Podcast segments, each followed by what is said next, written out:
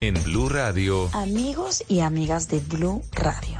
Los saluda Diana Mendoza para invitarlos a que me acompañen esta noche después de las 10 en Bla Bla Blue. Estaré para todos ustedes hablando sobre mi nueva película que corre por tus venas. Hablaremos de eso y moveremos lo que más se mueve en las noches, la lengua. Ya lo saben, nos hablamos en vivo esta noche después de las 10 en Bla Bla Blue. Bla Bla Blue. Conversaciones para gente despierta. Escúchanos por Blue Radio y bluradio.com. La alternativa. ¿Qué se requiere para una buena conversación? Un buen tema, un buen ambiente, buenos interlocutores, preguntarles a los que saben y dejar que todos expresen su opinión. Cada noche encontraremos los ingredientes necesarios para las mejores conversaciones en Bla Bla Blue. La manera ideal de terminar el día y comenzar uno nuevo. Aquí comienza Bla Bla Blue. Conversaciones para gente despierta. En vivo, desde el estudio principal de Blue Radio, en Bogotá, Colombia. Aquí está Bla Bla Blue. Buenas noches. Muy buenas Muchísimas gracias por su sintonía. Gracias por seguir aquí en Blue Radio. Bienvenidos, bienvenidas a Bla Bla Blue. Estamos en vivo en Colombia en este momento. Son las 10 de la noche, 15 minutos. Y si ustedes quieren terminar este lunes con tranquilidad, con una buena sonrisa, buena música y eso sí, en medio de grandes conversaciones, pues pueden quedar aquí en sintonía de Blue Radio. Porque Bla Bla Blue siempre los estará acompañando de lunes a jueves, de 10 de la noche a 1 de la mañana. En la primera hora siempre vamos a tener invitados. Bueno, esta noche invitada de lujo. Alísteme la jeringa porque vamos a ver qué corre por tus venas.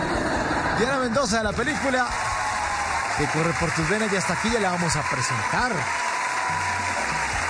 Y a las 11 hoy es lunes de historias que merecen ser contadas. Vamos a hablar de Páginas Quemadas, el nuevo libro del director de teatro, dramaturgo y novelista Miguel Torres, un libro bastante particular. Me habla de un tipo que lo ponían a hacerle filtro a las novelas que la gente escribía a ver si las publicaban y resulta que en una de las eh, novelas que estaba leyendo pues aparecían una cantidad de datos sobre la vida de él.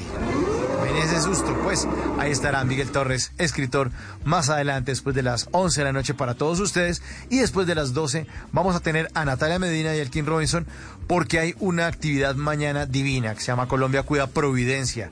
Todos, todos sumando a través de nuestro cariño que le tenemos a nuestro archipiélago. Sobre todo a Providencia, va a haber un evento muy bueno en Gaira, comandado por Carlos Vives y por una cantidad eh, de artistas como María Macaslan, como Natalia Medina y el King Robinson que estará para todos ustedes aquí después de las 12 de la noche en Bla Bla Blue.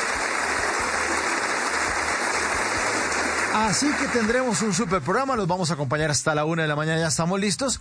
Por eso, antes de presentar a nuestra invitada, primero se ilumina el escenario número 2 de Bla Bla Blue para darle la bienvenida al señor Andrés Cepeda.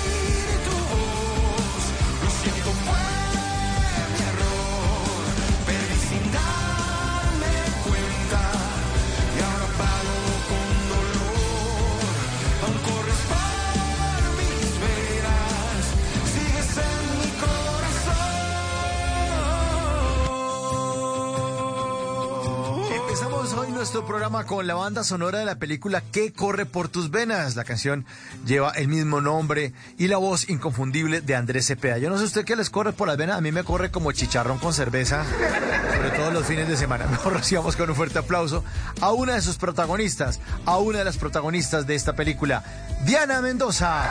Muy buenas noches, Diana. Muchas gracias por estar con nosotros en Bla Bla No, no, no. Gracias a ustedes por la invitación. Qué rico, qué rico compartir una noche. Eh, saludo a toda la audiencia de Bla Bla Blue. Y vamos a pasar una noche de y Vamos a ver qué sale de todo esto. Qué rico estar con ustedes hoy. Oye, pero usted tiene una voz muy sensual y en la promo que nos grabó, qué voz tan sensual. Gracias. mí me tramas conocer menita lo que marca. Claro, lo que marca. ¿Y usted siempre es así de sensual, Diana? Esta es mi voz. Gracias por decirme que soy muy sensual. Es un cumplido, ¿verdad? ¿O qué? Sí, Pues, claro, es un, un cumplido. No, gracias. bueno, ustedes también tienen muy buena voz, por eso están ahí, ¿no? Eh, pues sí, eso es unos. Otros no tenemos tan buena voz, pero aquí, ¿Cómo aquí nos es? ¿Cómo ponen a hablar. No, exactamente. Imagínate, yo ¿qué hubo, qué más? ¿Qué hace? ¿Y hubo qué más? que Buenas noches cuentan? para todo el público. ¿Qué se cuentan? A ver, ¿qué le corre por las venas? No, no, no, no. Acá tenemos que tener un poquito de, de, de, de, de- Además, mira la hora que es. Hay que subirle un poquito a la temperatura. Ajá, lo que pasa es que cuando la noche avanza se ponen a veces las voces como más roncas. Debe ser eso también. Debe ser eso. Sí, tienes toda la razón. Bueno, hablemos de la película que corre por tus venas. Ya se estrenó el jueves pasado, ¿no? Sí, se estrenó el 23 de marzo eh, en varias salas de Cine Colombia. Eh, esta película es algo muy diferente a lo que hemos venido viendo. Eh, el director, que es Felipe Vallejo, le apostó a la acción, a un drama diferente, a un género un poco más difícil. Obviamente no llegar a los estándares de, de Hollywood, pero sí se hizo algo muy bacano, algo, algo que vale la pena que vean y que no se vayan a perder. Es- somos un grupo de estafadores, glamurosos, guapísimos, Emanuel Esparza, el Negro Salas, Marco Tostado, y yo somos ese, ese, ese grupo que viene a Latinoamérica a hacer su último golpe. Entonces se encuentra con un mundo de, de personas que nos vienen persiguiendo ya hace mucho tiempo y se desarrollan unas historias de amor, eh, de acción, muy, muy, muy llamativas y te cuentan una historia realmente preciosa. Corta las venas en las muñecas de manera horizontal. ¿Qué está haciendo Lorena? Eso depende de su peso y contextura. Y si el corte fuera vertical. Y esa es usted, ¿no, Diana? ¿El personaje suyo es Lorena? Bueno, es uno de los de los alias que tengo porque mi Alias nombre Lorena. re- ajá, mi nombre Ajá. real de nena, de niña es Lila. Ok. Cuando Emanuel, que es Hollywood, me, me, me- me- llego a la vida de él, él me pone Nix, pero para algunos, eh, eh, para algunas estafas que hago, soy Lorena. Entonces hago varios personajes. Así es. Varios personajes. Ah, qué bueno, qué bueno. Es un reto hacer una película de acción en Colombia, ¿no? Eso me sorprendió. Además, porque en el tráiler, o sea, lo estuve viendo y dije, uy, esta película se ve bacana. O sea, toca, toca ir al teatro a verla. Ay, tienen que ir al cine, por favor, vayan. De verdad que eh, de la audiencia depende que se quede en, en cartelera. Y ustedes saben que el cine, el arte como tal acá en Colombia es difícil. De verdad es muy difícil. Ojalá vayan y, y se deleiten con esta historia que en verdad está muy bacana. Muy bacana, ahí está. Escúchenlo, aquí está el tráiler de la película que corre por tus venas. En la prensa los llaman el pelo de Maya. Este es nuestro último golpe, chicos. Va a ser el golpe más grande, más limpio que jamás se haya hecho en este continente. ¿Qué es lo que llevamos, Edgar? La pregunta es, ¿quién se queda y quién se va? ¿Y qué vamos a hacer? Nadie sospecharía. ¿Qué pasaría si una La persona voz se también de Emanuel Esparza protagonizando que corre por tus venas, Diana. Sí, sí, es una locura. Este hombre es, se lo hemos dicho en todas las entrevistas y yo que tuve la oportunidad de trabajar con él, de verdad, este hombre es perfecto. Los chicos que lo entrevistan dicen, Dios mío, ¿Por qué se lo diste todo a él? De verdad es un hombre, ah, es un ser humano tan bonito, es un, es un talento andando, es un ser humano bonito, es generoso en, en el set, te, te ayuda, te enseña, te lleva. Tuvimos escenas obviamente fuertes donde se necesita esa complicidad y este hombre la tiene clarísima para darle a uno como ese apoyo y esa confianza. Entonces trabajar con Emma ha sido para mí de los sueños más grandes, ya lo habíamos hecho en Mentiras Perfectas, pero en este caso, pues ser los dos pareja y protagonizar juntos, como que, wow, como me, me, siento en una gran parte de un sueño realizado. Qué bueno, qué bueno. Eh, Emanuel es un personaje, como usted dice, es increíble. Eh, aquí nos, en las noches de Bla Bla Blue, en algún momento estuvo Frank, el flaco Martínez, que también estuvo con Emanuel en, en Masterchef. Y también, o sea, decía, mire, yo de hombre estoy enamorado de, Emma, es que es lo máximo, es que es el mejor ser humano del mundo. No, no, no, ese hombre, de ese hombre, yo creo que lo hicieron y votaron todo, todo, no dejaron rastro de nada. Eso es lo peor. Entonces, cuando, cuando tú lo conoces, tú dices, miércoles, yo ahora, ¿yo qué voy a hacer con mi vida? O sea, dejó la vara muy alta como, como compañero. Es un hombre de verdad con todo, con todo. Yo lo admiro demasiado, lo respeto, por supuesto, y, y, queda uno como miércoles. De verdad que existen esos hombres que son unos príncipes de comienzo a fin. Y sí, fíjate que eh, de hecho hay un, amigo también de, del medio, que en el medio le dicen comino. Eh, este comediante también me decía, dígame si lo besó. Y yo sí, sí lo besé. No, no, no. Eso sería lo mejor que podría. Es más, si me pasa a mí, yo me muero. Este loco, de verdad, Emma es un ser humano bonito y es espectacular. Es un, un hombre completito. Sí, como que después de que uno lo conoce, como que al otro día se levanta, se mira al espejo y dice uno, otro día más sin que yo sea Emanuel Esparza. qué desgracia mi vida. Qué desgracia. No, no, no, no. O sea, pues hay todos, hay, hay para todos y para todas, pero de verdad que conocer a Emma es, es, es grandioso. Es chévere tenerlo en la vida de uno. Pues en los, en los realities uno puede ver muchísimo de la, de la forma de ser, porque claro, si uno lo ve actuando, uno dice, sí, pues es un personaje. Pero cuando está siendo el mismo, eh, alcanza uno a detectar y a sentir la energía de la buena nota del tipo, la nobleza, eh, la bacanería, se alcanza a notar eso, ¿no? Muy fácilmente. Total, total, total, total. Ahí lo ves y, y como te digo, yo compartí con él. Eh, durante cuatro semanas convivimos haciendo esta, bueno, haciendo la película, otra, otras semanas atrás eh, en ensayos y la verdad que todos, bueno, te cuento que este proyecto eh, es un proyecto que tenía mucha hambre, llevaba 10 años el director haciendo casting, con su proyecto, con su historia, con su guion. Entonces cuando ya llega el momento de en verdad, ahora sí arrancamos, y yo recién estaba, había acabado de tener a mi bebé, entonces yo decía, miércoles, ¿cómo voy a hacer esta vuelta? ¿En qué momento voy a, tratar de estar bien, pues para la película físicamente?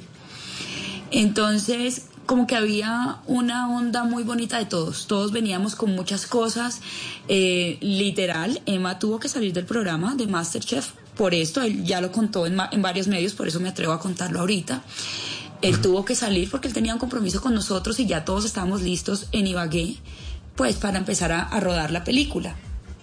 Entonces, eh, pues es una película que el combo es hermoso, el negro Salas, Marco Tostado, que es un actor mexicano, ser humano espectacular también, eh, Lina Restrepo, Joffer, bueno, todos los que estuvimos ahí, Catherine Mira, todos, todos, todos veníamos con muchas ganas y con mucha pasión por hacer esto bien.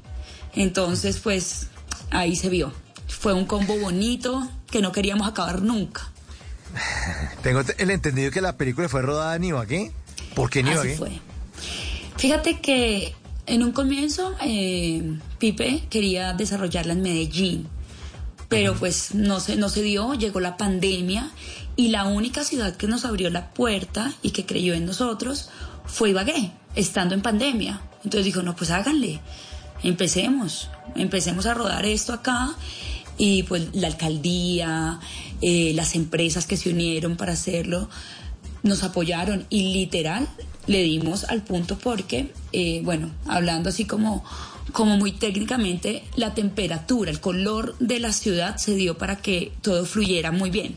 Entonces también nos dimos cuenta que podíamos mostrarle al mundo cinematográfico y también al mundo de la televisión y demás que existe un lugar donde se pueden desarrollar proyectos y que es perfecto en cuestión de temperatura, de gente, de color, bueno, de color y todo esto es es muy muy muy importante haber mostrado esta ciudad y poderla sacar adelante también. Claro, y hay, una cosa que de pronto la gente a veces no entiende lo que usted está diciendo, Diana, el tema de la temperatura de la luz, porque también eso influye para que la imagen salga distinta. Eso también cambia el, el, el, ambiente. Ibagué, espectacular. Sí, sí, sí, sí, estuvo muy, muy bien pensado. Gracias a Dios ellos nos, nos abrieron las puertas, como te digo, y pues no, no se había hecho una película jamás allá. Entonces como que viendo los resultados nos decían, Dios, es, que es perfecto. El tipo de fotografía decía, se dio perfecta la luz, o sea, todo se dio muy bien para que todo junto saliera un buen producto y, y eso nos, nos, nos llamó la atención muchísimo. Pero la película no está ambientada en Ibagué, solo es una ciudad. O sea, estamos en cualquier ciudad de. Ah, no, no, sí, total. Estamos en cualquier no ciudad. Pues. No, no, no se nombra para nada. Para nada. Estamos en, en, Colombia, pero no, no sabemos en qué ciudad. No, nunca lo decimos. Lo que sí es. lo que sí es cierto, Diana, oyentes, es que que corre por tus venas sí se puede ver en cualquier ciudad nuestros oyentes en Bogotá, en Medellín, Cali, Ibagué, también Barranquilla, Chicos, Bucaramanga, por favor, en todas partes. Por favor, ayúdanos ahí. De verdad, vale la pena que la vean, no se lo pierdan, no se lo pierdan. Estoy segura que cuando salgan del cine van a decir, ¡ay, qué bacano! Mira, las fibras que se mueven es delicioso. Uy, no, es que a mí me han escrito, me han llamado llorando qué bonito, o sea, qué, qué, qué, bacano que uno pueda producir estas sensaciones. Entonces uno dice, Dios, no lo puedo creer. Esto, esto da muestra de que hicimos algo bien. Entonces, de verdad, no se lo pierdan. De nosotros dependemos de, la audiencia y, y, si no hay, pues tristemente, eh, y tristemente le dan aquí eh, prioridad a las películas de Hollywood y demás, que pues ese es el negocio, ¿no? Pero, pero vale la pena, vale la pena que la vean y que, nos apoyen y que se diviertan con esta, con esta película. Me llama la atención esa persona que la llamó, Diana, que la llamó llorando, para bien o para mal, le dijo que le devolviera la plata a la boleta. Sí. sí, literal. No, no, de verdad que han puesto historias que yo de verdad he reposteado y me dicen como, estoy, estoy muy mal, o sea, me, me dio muy duro esto que pasó lo sentí mucho, no lo puedo creer, o sea, cosas así que yo decía, qué bonito. Y de verdad lo hemos reposteado mucho en, en, en, la, en las redes de arroba que corre por tus venas y la mía, arroba Diana Mendoza P. Entonces ahí se, se ha visto mucho lo que el público, pues cómo lo ha, lo ha acogido el público. Y, para nosotros es grandioso escuchar estas, estas personas que aparte no te conocen, o sea, no es tu familia, no es tu amigo, sino que salen diciendo como, wow, Diana, mira, hiciste, y yo no tengo ni idea quién es esta persona. Entonces es, es aún más bonito, ¿no? Pues ahí está, esta noche con nosotros en vivo. Diana Mendoza de la película Que corre por tus venas aquí en Bla Bla. Y ahora en Bla Bla Blue venimos a robar. Muchísimas gracias. Venimos a robar porque vinimos a robar. Nos robamos cosas de Instagram, de Twitter, de Facebook, pero las arrobamos aquí cada noche en Bla Bla Blue. Diana, ¿nos puede repetir por favor sus redes para que la sigan? Sus por arrobas. supuesto. Arroba Diana Mendoza con Z, P. P de Peña de Peña. Diana Mendoza P. Ahí la. Ah, bueno, sí, aquí estoy viendo. En Instagram solamente tiene 119 mil seguidores, no más. Ahí está, entonces Diana. Ahí vamos creciendo poco a poco. Sí, poco a poco, poco a mucho más bien. Bueno, vinimos a robar porque venimos a robar. Eh, Mundo Filosófico en Instagram puso una foto del director de, de cine neoyorquino Woody Allen, acompañada de una frase que dice lo siguiente. Dice, la ventaja de ser inteligente es que puedes fingir ser un imbécil, mientras al revés es imposible. qué, qué buena frase esa. Y arroba Sablet, Adolfo Sablet, nuestro queridísimo amigo columnista del tiempo, escribió en su cuenta de Twitter, también puso una frase, pero de su autoría. La frase dice lo siguiente, dice, solo me valoro cuando estoy borracho. No, tampoco, Adolfo. No sea así, hombre. No sea así, Adolfo. Vinimos a robar porque venimos a robar. Arroba Mirei Le Guzmán en Twitter puso una imagen en la que se lee lo siguiente. Dice, yo también tengo miedo, dudas y días malos, pero sigo, sigo, sigo y sigo y sigo. Buena frase esa. Todos. Y finalmente, Luis Carlos Galindo en Facebook puso uno de esos famosos memes que tanto nos gustan aquí en Bla Bla Blue, los de las banderitas, que comparan la misma expresión dicha en otro país versus la expresión que decimos aquí en Colombia. Entonces sale la bandera, sale la banderita. Dice, bandera argentina, cuidado, casi te caes. Bandera de España, cuidado, casi te caes. Bandera de Perú, cuidado, casi te caes. Bandera de Colombia, hágale que los bobos se matan solos. Venimos a robar porque vinimos a.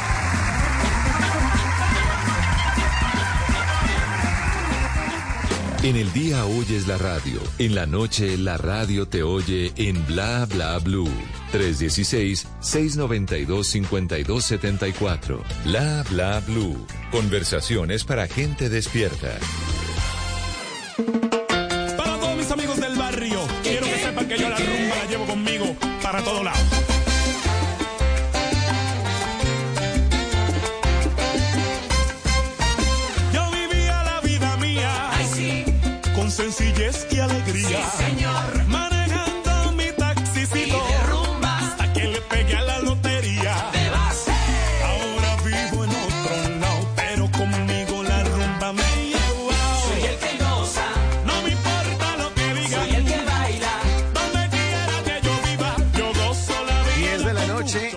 36 minutos. Estamos en Bla Bla Blue. Escuchamos Vecinos y la banda sonora de la serie Vecinos de 2008, en la que Diana Mendoza, nuestra querida invitada esta noche, hizo el papel de Ligia, ¿no? Se llamaba era Ligia. Sí, qué bonito, me devolviste, qué delicia. Miren, esa novela fue la cosa más deliciosa que he vivido en televisión, eh, con un combo divino, Robinson Díaz, Flora Martínez, Sara Corrales. No, no, no, no, no. Flaco Solórzano, qué combo, qué combo. La pasamos muy bueno. Y una historia que fue rating, tanto así que duramos uf, como más de un año grabándola. Entonces sí. Fue, fue muy emocionante. Gran, ¿La gran producción del canal Caracol. Eh, no la veía porque es que la pasaba en un horario que uno está trabajando, entonces complicado, como, como complicado esa hora, Como pero duro. sí, como duro, pero, pero sí, sí estuve muy pendiente, sobre todo por lo que usted nos está contando, Diana, el cómo era muy grande, o sea, uno, uno, uno en la misma producción con Robinson Díaz, con Flora Martínez, Sí. con Sara, con Fernando el Flaco, Alexander Restrepo, Sí. eh, María Margarita Giraldo, Alberto Saavedra, o sea, es un No, no, no, no, no. Un combo de verdad hermoso. Fue de las primeras novelas largas y grandes que yo hice. Y, y obvio, o sea, yo sentarme y ver, mierda, estoy haciendo una escena con Luis Mesa. Cuando yo chiquitica decía, ay, papacito, qué lindo. Y yo ya miércoles estoy al lado de este loco. Ahora, ¿qué me dices al lado de Robinson Díaz, Flora Martínez? Todos los días, ¿qué hubo, Diana? ¿Qué más? ¿Qué vamos a hacer? O sea, yo era, ¿qué es esta vaina? Entonces, obviamente, marcó mi vida. Mira, todas las cosas que yo he hecho han sido, han sido, verdad, muy, muy, muy bendecidas. Han sido eh, de, de aprendizaje total con gente de mucha trayectoria que, que me han brindado eh, como ese amor, ese apoyo y, me han enseñado en, en el camino, ¿sabes? Entonces todo esto a mí ah, me ha dado me ha dado mucha alegría y me ha hecho un crecimiento gigante laboralmente. Pero también eh, las cosas no vienen así como así. Yo creo que también eh, las oportunidades el- se le aparecen a la gente que ya está preparada. O sea, no, no es que usted esté vagando por ahí la llamen. Venga, ¿por qué no, No. ¿por qué no se viene aquí a trabajar con Robinson? No, ¿Cómo empezó usted a, a, a la- a laborar, a, a- meterse en ese mundo del arte dramático, de la actuación, Diana? Ay, esto de verdad, no sé si sea bueno contarlo, pero vamos a tratar. A. Fíjate que eh, yo hacía extras eh, con una agencia. Entonces la agencia iba y me decía, bueno, ¿cuánto te van a pagar? Recuerdo que en esa época eran como 25 mil, 50 mil pesos el día. Y ¿En qué bueno, año? me pagan. Más o menos. en el 2005, Ajá. más o menos. Y yo, bueno, entonces yo empecé a hacer extras, hacía comerciales, hice comerciales. Obviamente, yo estudié actuación. Bueno, primero estudié administración de empresas, terminé mi carrera y empecé a estudiar actuación porque me llamaba mucho la atención. Eh, empecé a hacer extras eh, de la misma agencia porque estudié con Alfonsito Ortiz. Entonces ellos mismos nos decían, bueno, hay casting en tal lado. Entonces nosotros íbamos y así, así, y así poco a poco fuimos entrando a la televisión. Pero yo, ay, yo soy lo peor. Yo dije, bueno, ¿qué hubo? Voy a entrar a Caracol. Como ya me di cuenta cómo es el tema, yo quiero entrar a Caracol. Porque antes lo estaba haciendo con una empresa que se llamaba Tele... Ay, ¿cómo se llamaba? Bueno, un- una, una programadora pequeña que hacía un... Sí, Telealgo. Que hacía unos unitarios que se llamaban Así es la vida. No sé si, si de pronto los, los recuerdan. ¿no? Entonces Eso yo empecé... semana. Exacto, eran cinco días, de lunes a viernes. Entonces yo empecé a hacer esos y me llamaban ya, ya yo no hacía casting, sino que me decían, Diani, ¿tiene tiempo para tal cosa? Y yo sí, listo. Al comienzo obviamente tenía que hacer casting y demás. Entonces yo dije, así mismo debe funcionar las Caracol, RCN. Entonces me fui para Caracol y entonces dije, mira, es que tengo casting. Sí, ¿dónde tienes casting? "Eh, para tu voz estéreo. Ah, ok, siga. Y yo, ok, ya entré. Y era mentira. Yo no tenía casting para tu voz estéreo. Entonces ya yo entré y yo empezaba a preguntar, bueno, ¿por dó- dónde quedan los castings? ¿Pero a qué casting vas? Y yo, no, es que tengo varios. Ah, bueno, mira, el de tu voz estéreo es en esta casita de acá. eh, allá están haciendo casting para yo no sé qué, para Nuevo Rico, Nuevo Pobre. Allá, tata. Y yo, ok. Entonces me fui a tu voz estéreo y me dijeron, eh, le dije, mira, es que vengo a presentar casting. ¿Y tú, de parte de quién vienes? Y yo, no, es que me dijeron que estaban haciendo casting, entonces a ver, pues si me lo quieres hacer, bueno, dale, hagámoslo. Y yo, dale. Buenísimo. Entonces hice el casting y, y ese mismo día me dijeron, Diani, eh, ¿puedes firmar el contrato? Y yo, ¿qué? ¿Qué? ¿Firmar el contrato? Y ese mismo día, nunca se me va a olvidar, y yo, ay, no lo puedo creer. Entonces yo, listo. Ay, me acuerdo que me pagaron nada, absolutamente nada, pero yo feliz firmaba mi contrato. Y ese mismo día pasé a, a- ahí donde estaban grabando Nuevo Rico, Nuevo Pobre. Y entonces eh, le dije, mira, es que me dijeron que estaban haciendo casting. Sí, para tal personaje. Le dije, no, es que yo estoy haciendo tu voz estéreo. Y pues me comentaron y vine por acá para ver qué podía hacer. Y claro, sí, ven, a ver, haz- mira esta letra y hazla. Hice el casting y me dijo, listo, quedas. Ese día salí con dos contratos de Caracol. Claro, así es. Uno que de es. tu voz estéreo, pero nadie conocía quién, nada, absolutamente nada. O sea, en ese momento yo no había hecho absolutamente nada y yo dije, ¿qué es esta vaina? Esto es una bendición. Y así entré, o sea, entré ilegalmente a Caracol. Hoy en día no puedes hacerlo. Hoy en día es imposible. Pero, pero así fue. Y en otra ocasión también dije, no, es que vengo a, a, a- pasar los papeles para el pago. En ese tiempo no era afuera, sino era ahí mismo dentro del caracol. Entonces también entraba así, cada vez que entraba, ¿qué hubo? Claro. Donde hay casting. Entonces, esta fue mi, mi- mi- esa fue la forma de operar. Pues Diana, yo, yo, yo es- claro, es un poco, un poco de maña ahí también. Son datos Mañita, que mañosa. Mañita, pero, pero mire, pero mire, Diana, yo- una cosa que hemos dicho muchas veces aquí en Bla Bla Blue. Las oportunidades no se le van a presentar a nadie. La gente dice, no, es que no me presenta la oportunidad. La oportunidad no se le va a presentar. O sea, déjeme decirle, querido oyente, que se puede quedar ahí sentado, o querida oyente, le va a salir bigote si quiere al oyente no se le va a presentar nunca una oportunidad. Las oportunidades toca buscarlas. Eso que está contando Diana, yo creo que todos los que hemos además funcionado en esta vaina los medios y charia, hemos hecho cosas muy parecidas donde decimos, toca ir a buscar la vuelta.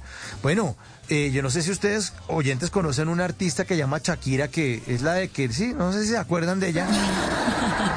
Pero ella era una mujer, para contarles aquí a los oyentes, y lo hemos también hablado muchas veces, que cuando quería eh, buscar una disculpa y cuando necesitaba tener disculpa para entrar a las emisoras en los años 90, donde nadie la conocía, decía una vieja barranquillera, aquí en Colombia estaban sonando el rock en español a terciopelados y las cosas más fuertes, medio bogotanas o cosas paisas, pero una vieja que venía de Barranquilla que no la conocía nadie, bajita, una, una cachetoncita y pelinegra, y ella necesitaba entrar a las emisoras, empezó a, a vender ropa interior para que los disc jockeys le regalaran ropa interior a sus novias. ¿Ah?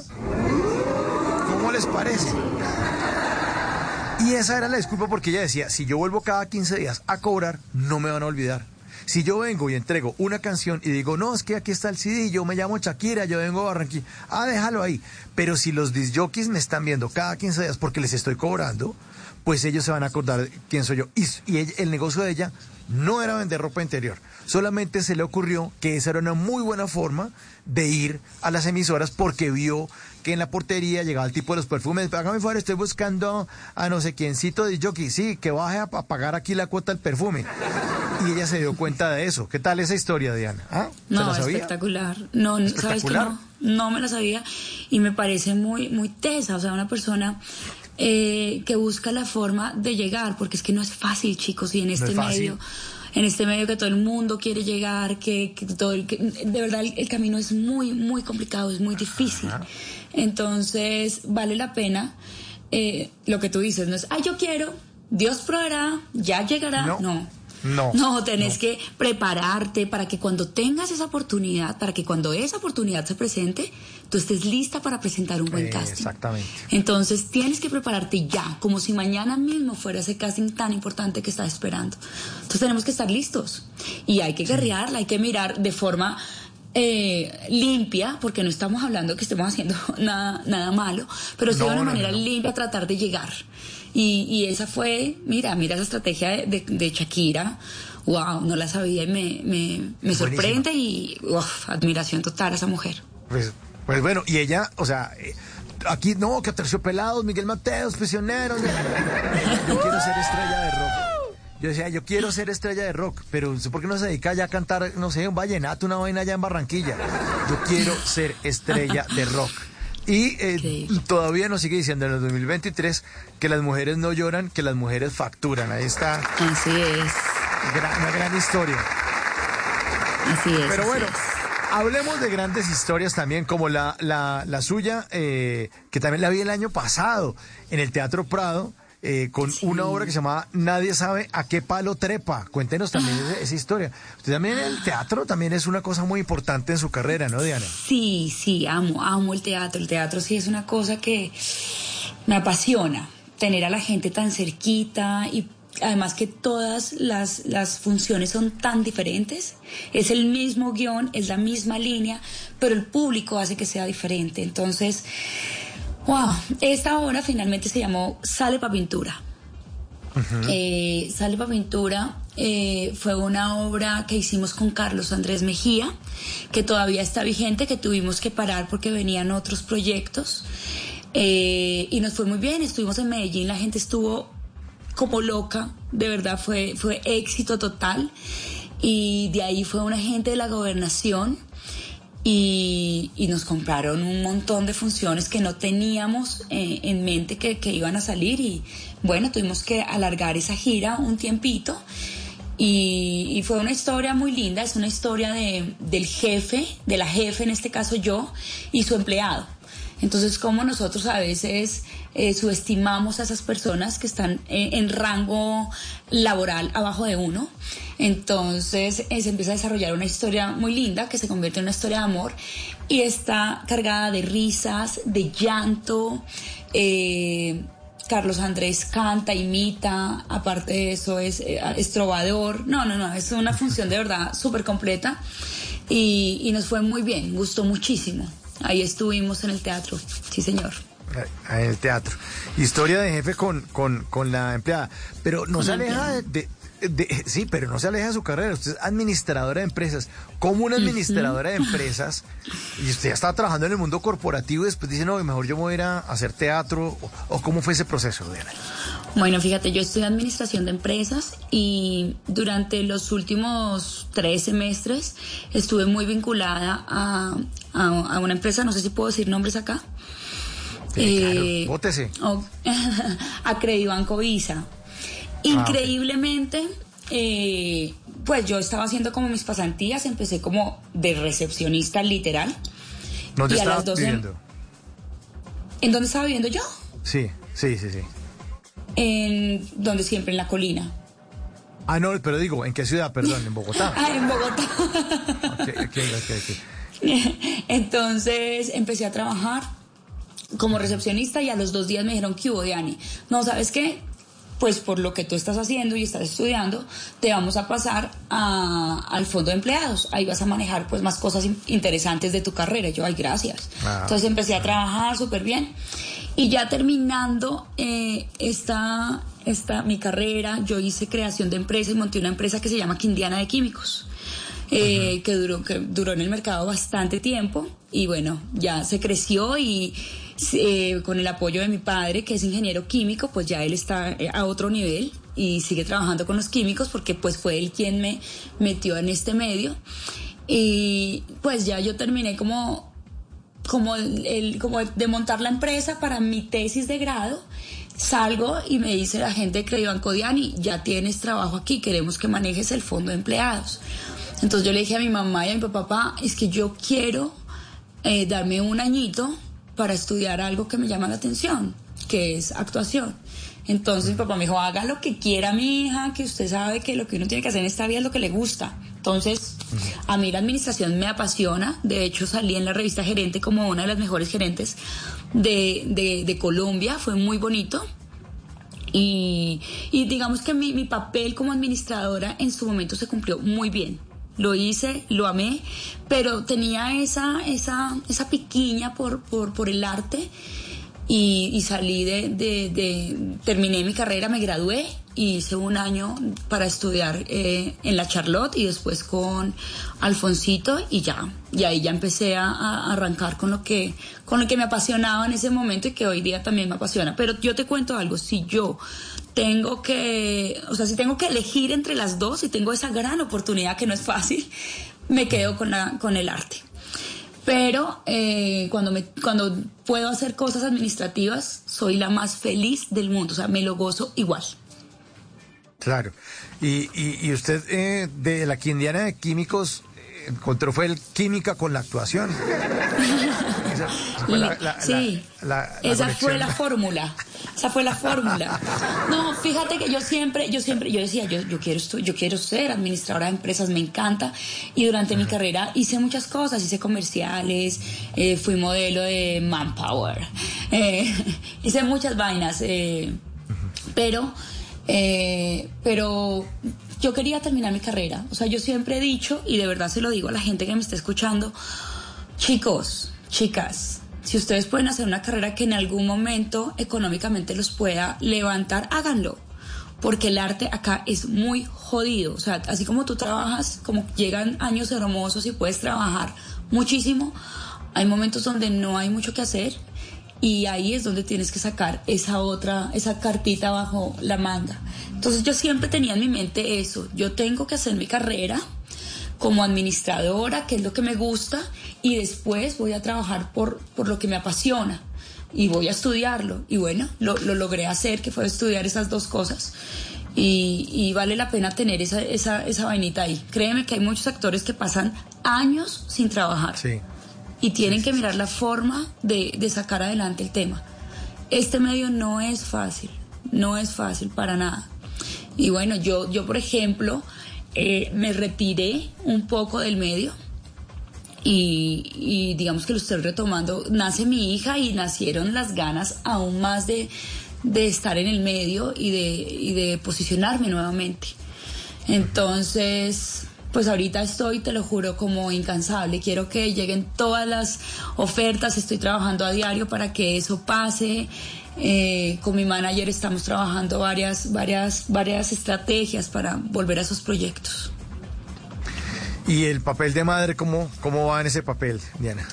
Ay, ese es el papel más hermoso. Sí, ese es el papel. Bueno, no sé si sepas, Martina ya debutó conmigo en teatro. Sí, Ay, esa es cuente. loquita.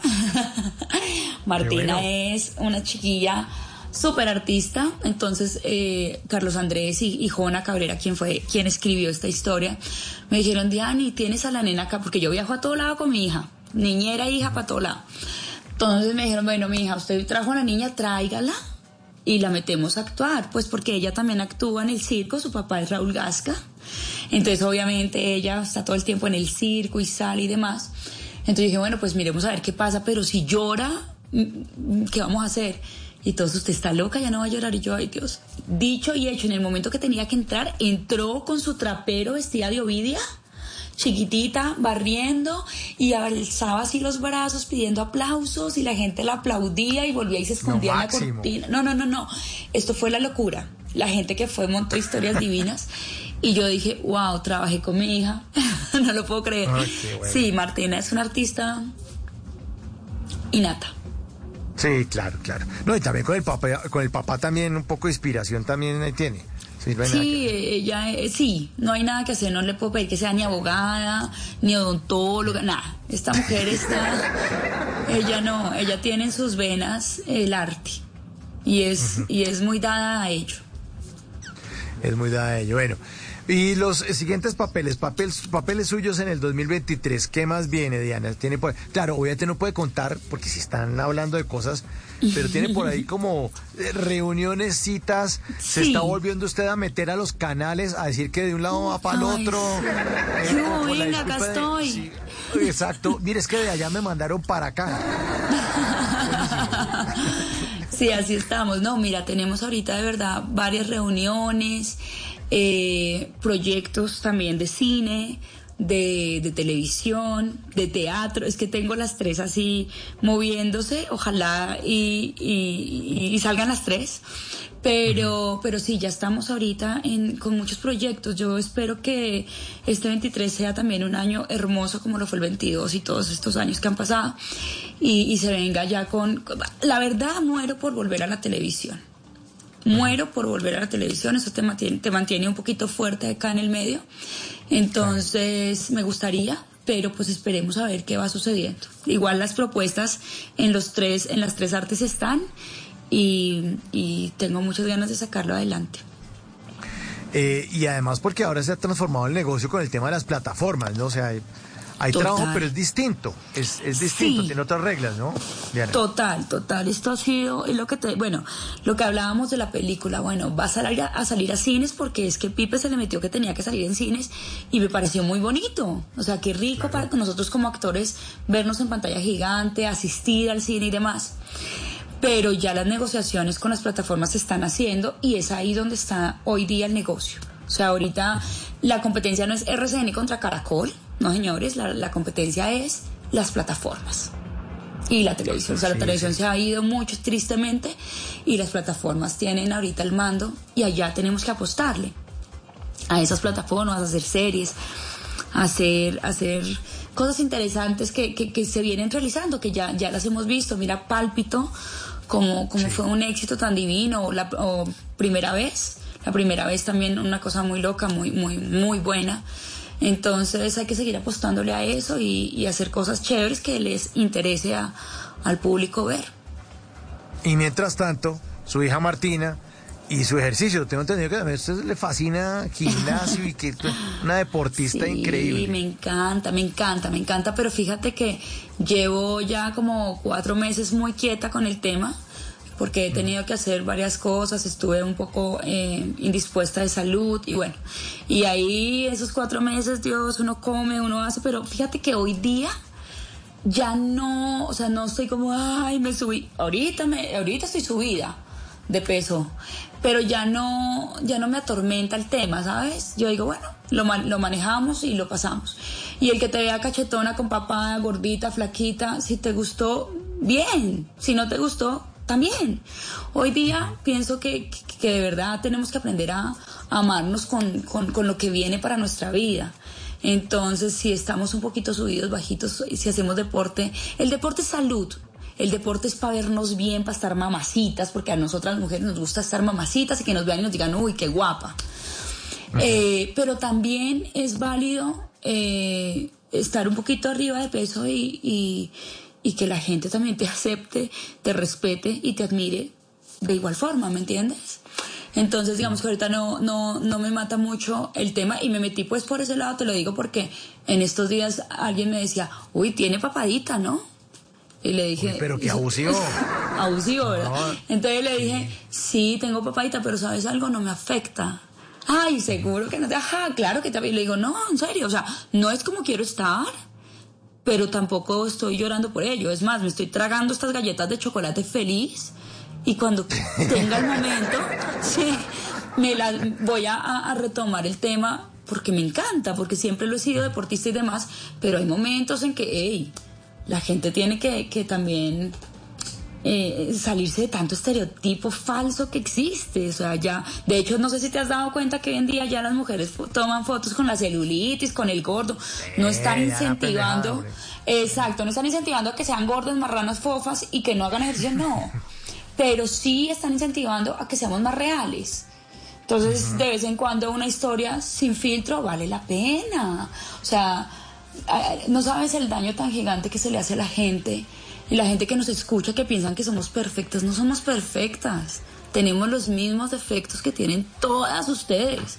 A todas nos da celulitis, a todas se nos reseca la piel, a todas les salió un granito, o sea, todos tenemos esto. Entonces, como dejar de tapar eso, es, seamos un poco más reales. Y eso, mm, bueno, creo que ahorita ha estado como muy, muy fuerte, que me parece una moda muy bacana, que se, que se, que se muestre cómo es la mujer, cómo es el hombre. Y ya, porque es que yo, yo, yo digo, Dios mío, tanta, tanta vaina, tanto filtro, tanto dolor, tanto trabajar para vernos perfectos, eso no existe, chicas y chicos. Pues lo importante es como dice la canción y como se llama la película, lo importante es lo que corra por las Eso. venas de cada uno de nosotros. Diana, pues le queremos agradecer muchísimo su presencia esta noche en Bla Bla Blue. Un gran Ay, abrazo, gran admiración, saludos a todos los del equipo y Ay, bueno, aquí gracias. Estaremos eh, muy pendientes, Diana, si eh, llega a reventar otro proyecto, pues aquí los brazos Ay, abiertos, las puertas también de Bla Bla Ay, Blue qué para seguir hablando de su carrera. Muchas gracias a todos de verdad por escucharme esta noche, por hacer parte de este momento tan importante en mi vida y para todo el grupo de que corre por tus venas. A ustedes chicos, un beso, un abrazo gigante. Eh, estaré pronto contándoles más y moviendo esa lengua. Eso estaremos esperándola aquí para siempre. Diana Mendoza esta noche.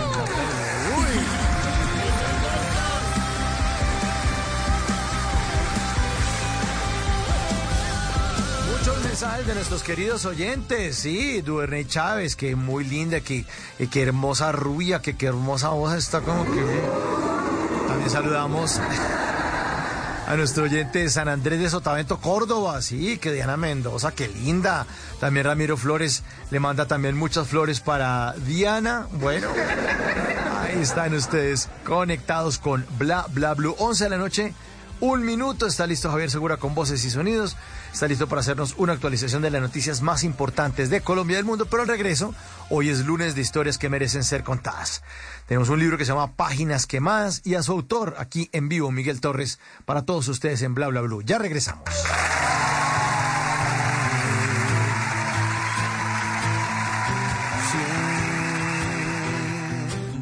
En las noches la única que no se cansa es la lengua. Por eso, de lunes a jueves a las 10 de la noche empieza Bla Bla Blue con invitados de lujo. Los saluda Guillermo Novelis de La Mosca. Les habla Alexander Ospina, Te Amo Hijo TV. Los saluda Maru Yamayusa. La Josefa Chivatay. ¡Ay, papá! Saluda Eddie Herrera. Tema es lo que hay. Claro, puro bla bla blue. Muévanse a bla bla blue. Prácticamente. Con buena música, con historias que merecen ser contadas, con expertos en esos temas que desde nuestra casa tanto nos inquietan y con las llamadas de los oyentes que quieran hacer parte de este espacio de conversaciones para gente despierta. Bla bla blue. De 10 de la noche a 1 de la mañana. Bla bla blue. Porque ahora te escuchamos en la radio. Voces y sonidos de Colombia y el mundo. En Blue Radio y bluradio.com. Porque la verdad es de todos. 11 de la noche y tres minutos actualizamos las noticias en Blue Radio. Los concejales de Cali están haciendo duros cuestionamientos a la administración de Jorge Iván Ospina por no combatir, según ellos, con efectividad el crimen en la capital del Valle del Cauca. Piden que el ejército salga a patrullar las calles los fines de semana. Fabric Cruz, buenas noches. En el Consejo Distrital, varios cabildantes de Cali se pronunciaron reclamando resultados en materia de seguridad. Desde el viernes 24 de marzo hasta el lunes en la madrugada del día de hoy, al menos 15 homicidios se registraron de acuerdo con las cifras entregadas por la Policía Metropolitana. Es por eso que el concejal de Cali, Roberto Rodríguez, pidió articulación con los demás alcaldes del área metropolitana para conseguir resultados. Lo ocurrido el fin de semana es una demostración que no hay planes y no hay estrategias. Es evidente que desde la alcaldía se ha sido permisivo con el crimen. Por su lado, la concejala Alexandra Hernández señaló que es necesario que tropas del ejército acompañen las patrullas de la policía que salen a custodiar la ciudad. Por eso se hace muy importante que salga el ejército a acompañar no solamente a la Policía Nacional, sino también a la autoridad de tránsito. El general Daniel Gualdrón, comandante de la Policía Metropolitana, se defendió ante estos cuestionamientos. Señaló que a pesar de estas estadísticas, tienen al menos un 6% menos en registro de homicidios en comparación con el mismo periodo de tiempo del año 2022 y resaltó que al menos el año anterior se logró salvar más de 250 vidas en Cali. 11 de la noche, cuatro minutos luego de las polémicas declaraciones del director de la policía, el general Henry Senabria, donde aseguró que cerca de 12 mil policías tienen VIH. Expertos aseguran que no es posible porque significaría que el 28% del total de la población padece esta enfermedad en el país. Ana María Celis. Según cifras del Ministerio de Salud, en Colombia hay unas 41 mil personas con VIH. Si este dato fuese cierto, la policía tendría cerca del 28% de los pacientes con VIH y SIDA en todo el país. Según cifras de la policía, hacia el año 2020-2021, la institución contaba con unas 158 mil integrantes. Si hubiese 12 mil con VIH, significaría que el 7.6% de los integrantes de la policía en Colombia tienen VIH-Sida, lo cual es una cifra exageradamente alta que no tiene lógica en realidad. El doctor Ordóñez también nos explica que el riesgo de la población en general en Colombia es de 0.09. Con la cifra de 12 mil personas, el riesgo de desarrollar esta enfermedad de los policías en el país sería 78 veces mayor que el de la población general, razón por la cual para el epidemiólogo no tiene ningún sustento ni científico ni lógico. 11 de la noche y 6 minutos hay alarma en el municipio de González, en el departamento de Cesar, entre la distribución de panfletos amenazantes por parte del Frente 41 de las disidencias de las FARC. Diana Comas. Como un hecho sin precedentes en el municipio de González en el Cesar, califican lo ocurrido en las últimas horas cuando desconocidos en moto y hasta a pie repartieron casa a casa y pegaron en paredes panfletos alusivos al Frente 41 de las disidencias de las FARC. El alcalde de la población, Óscar Osorio, advierte que aunque es de conocimiento público la presencia de grupos armados, nunca había ocurrido algo así. Sabemos y no es, es una mentira que, en nuestro municipio pues hay presencia de los grupos al margen de la ley. ¿Qué, qué nos espera de ahora en adelante es la incertidumbre que tenemos. Insiste en la necesidad de que haya más policías patrullando las calles del municipio, así como la presencia del ejército. 11 de la noche y 7 minutos en Bucaramanga permanece en delicado estado de salud un menor de 16 años luego de que fuera impactado por una bala perdida. Julia Mejía. Entre la vida y la muerte permanece un menor de 16 años que resultó herido tras recibir un disparo en su cabeza luego de ser impactado por una bala perdida en el barrio Café Madrid, ubicado al norte de Bucaramanga. Según reveló Carlos Ibarra, subgerente de servicios médicos del Hospital Universitario de Santander, el joven se encuentra en estado crítico. Un menor de edad, víctima de una herida por proyectil de arma de fuego. Ingresó en muy malas condiciones, en estado crítico. Tiene un trauma craneoencefálico severo por esta herida por proyectil de arma de fuego. Las autoridades locales de Bucaramanga han informado que buscan a los responsables de este hecho que también dejó con heridas leves a otro habitante del lugar. 11 de la noche y 7 minutos fue enviado a la cárcel el hombre que asesinó a su pareja con un cable de plancha en el sur de Bogotá. Según las pruebas que presentó la fiscalía, el hombre le quitó la vida a propósito e incluso ya había amenazado a la mujer en varias oportunidades. Felipe García. A la cárcel fue enviado Daniel Isidro Herrera, presunto responsable de asfixiar a su esposa en una vivienda del barrio San Cristóbal. Según la primera versión de este hombre, habría sido en medio de una relación sexual y por fetiche que la mujer le habría pedido que la ahorcara con el cable de la plancha. Sin embargo, la fiscalía logró determinar que este hombre ejercía control sobre su pareja, limitaba sus actuaciones como mujer, le restringía las amistades e incluso amenazaba a su familia con que la iba a asesinar en caso de que lo denunciaran. Escuchemos Escuchemos al director de Fiscalías de Bogotá, José Manuel Martínez. Contundente es el, el informe de medicina legal de necropsia que efectivamente concluye que, como se mostró en la audiencia, que efectivamente fue asfixiada por las, eh, el señor la asfixió directamente y no se hizo en un contexto de ningún tipo de relación. Finalmente, la fiscalía logró determinar que no había sido con el cable de la plancha, sino con un cable de cargador de celular que este hombre la ahorcó hasta la muerte. Noticias contra reloj en Blue Radio. Y cuando ya son las 11 de la noche y 9 minutos, la noticia en desarrollo, la Cancillería de Rusia dice que Moscú disparó esta noche misiles de prueba en el mar de Japón. La cifra que es noticia, a 7 sube el número de personas fallecidas en el alud de tierra que afectó un barrio de la pequeña ciudad de Alausí en el centro de los Andes ecuatorianos. Y quedamos atentos porque 13 congresistas de diversos partidos políticos le solicitan al presidente Gustavo Petro y al ministro de Defensa Iván Velázquez que separe del cargo al general Henry Sanabria, director de la Policía Nacional, porque sus recientes mensajes, dicen ellos, violan el principio constitucional de laicidad del Estado y discriminan a mujeres e integrantes de la población LGTBIQ+. El desarrollo de esas y otras noticias en blurradio.com continúen con bla bla bla. Conversaciones para espero. Estás escuchando. Here's to feeling that we belong and feeling part of something bigger. Here's to being there for each other and finding friends who become family. Here's to the talkers, the listeners, and the cooks. Absolutely the cooks.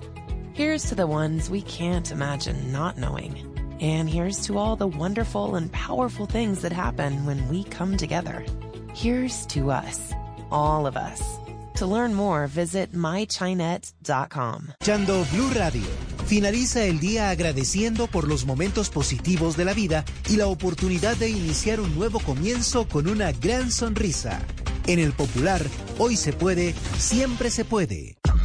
La nueva tarjeta de crédito auténtica del Popular es para Marcela, Claudia, Diana, Laura o Meli, porque les devuelve dinero por sus compras en las categorías que elijan para abonarle o pagar la tarjeta auténtica. Nueva tarjeta de crédito auténtica del Popular, para ti y para todas, con asistencias exclusivas para las mujeres. Solicítala en nuestras oficinas o en bancopopular.com.co. Banco Popular, hoy se puede, siempre se puede.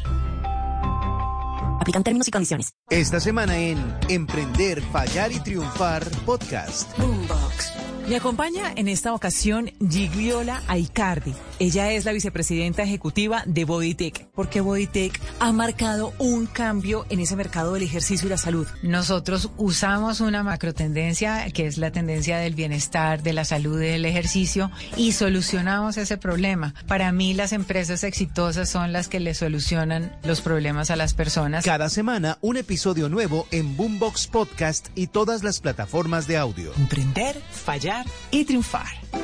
Boombox. En las noches, la única que no se cansa es la lengua. Por eso, de lunes a jueves a las 10 de la noche empieza Bla Bla Blue con invitados de lujo. Aquí está, Quinito, Quinito, su amigo, su amigo. Los saluda Buxi, soy Yuri Buenaventura. Los saluda Orlando Duque, clavadista. Muchacho. Les saluda Don Fulano. Los saluda Rogelio Pataquigato Casuchi. Los saluda Hernán Orjuela. Con buena música, con historias que merecen ser contadas, con expertos en esos temas que desde nuestra casa tanto nos inquietan y con las llamadas de los oyentes que quieran hacer parte de este espacio de conversaciones para gente despierta. Bla bla blue. De 10 de la noche a 1 de la mañana. Bla bla blue. Porque ahora te escuchamos en la radio.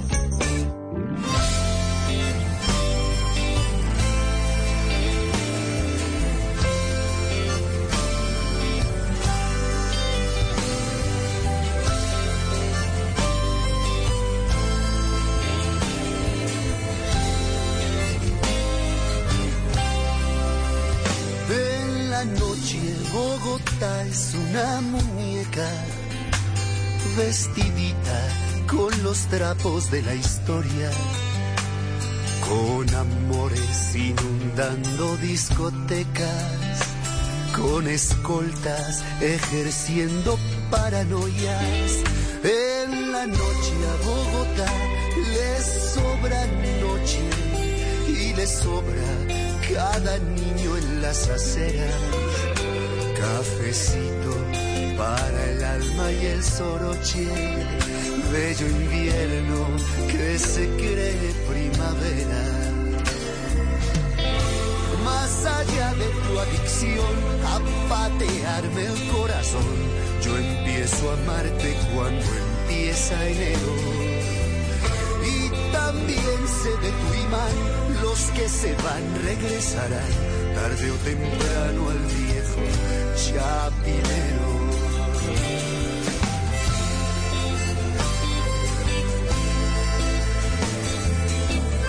11 de la noche, 13 minutos. Bienvenidos, bienvenidas a esta segunda hora de Bla Bla Blue. Arrancamos con esta bella canción de Pala, ese es el artista, Pala. Y la canción se llama Bogotá. Escúchenla ustedes, Bogotá. Óiganla, óiganla. el vigilante insomnio se te sube a la cabeza. Viento helado, luna llena, calle rota.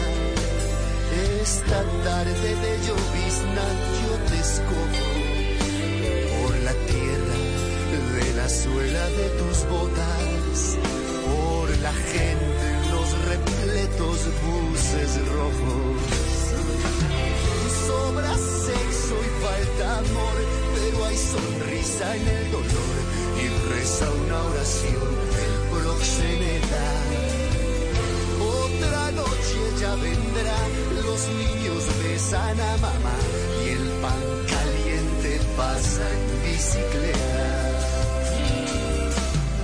Más allá de tu adicción a patearme el corazón, yo empiezo a amarte cuando empieza enero. Y también sé de tu imán, los que se van regresarán tarde o temprano al viejo chapinero. Pala, es el artista. Carlos Palacio de Yarumal, Antioquia, más conocido como Pala, es un compositor, cantante, guitarrista y poeta eh, colombiano que se ha considerado como una, una de las autoridades en estos géneros de escribirles buenas canciones a las, a las ciudades. Tiene una muy bonita eh, de- dedicada a Medellín, que también los invito a que la busquen. Eh, también ahí está, la pueden ubicar con un video también muy chévere en YouTube.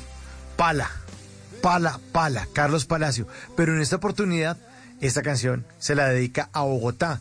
Porque vamos a hablar de Bogotá en esta segunda hora de historias que merecen ser contadas, como todos los lunes que tenemos historias que merecen ser contadas. Vamos a hablar de Páginas Quemadas, que es eh, el nuevo libro de un escritor llamado Miguel Torres, a quien le damos la bienvenida. Miguel, muy buenas noches, bienvenido a Bla Bla muchas gracias por estar esta noche con nosotros.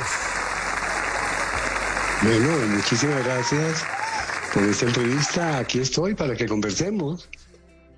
Miguel, ¿usted es trasnochador o es de los que se acuesta temprano? Cuéntenos, por favor. Bueno, yo no, yo tengo más o menos como un horario promedio de acostarme tipo once y media, doce de la noche. Ah, bueno, entonces estamos perfectos porque son las 11 y 16.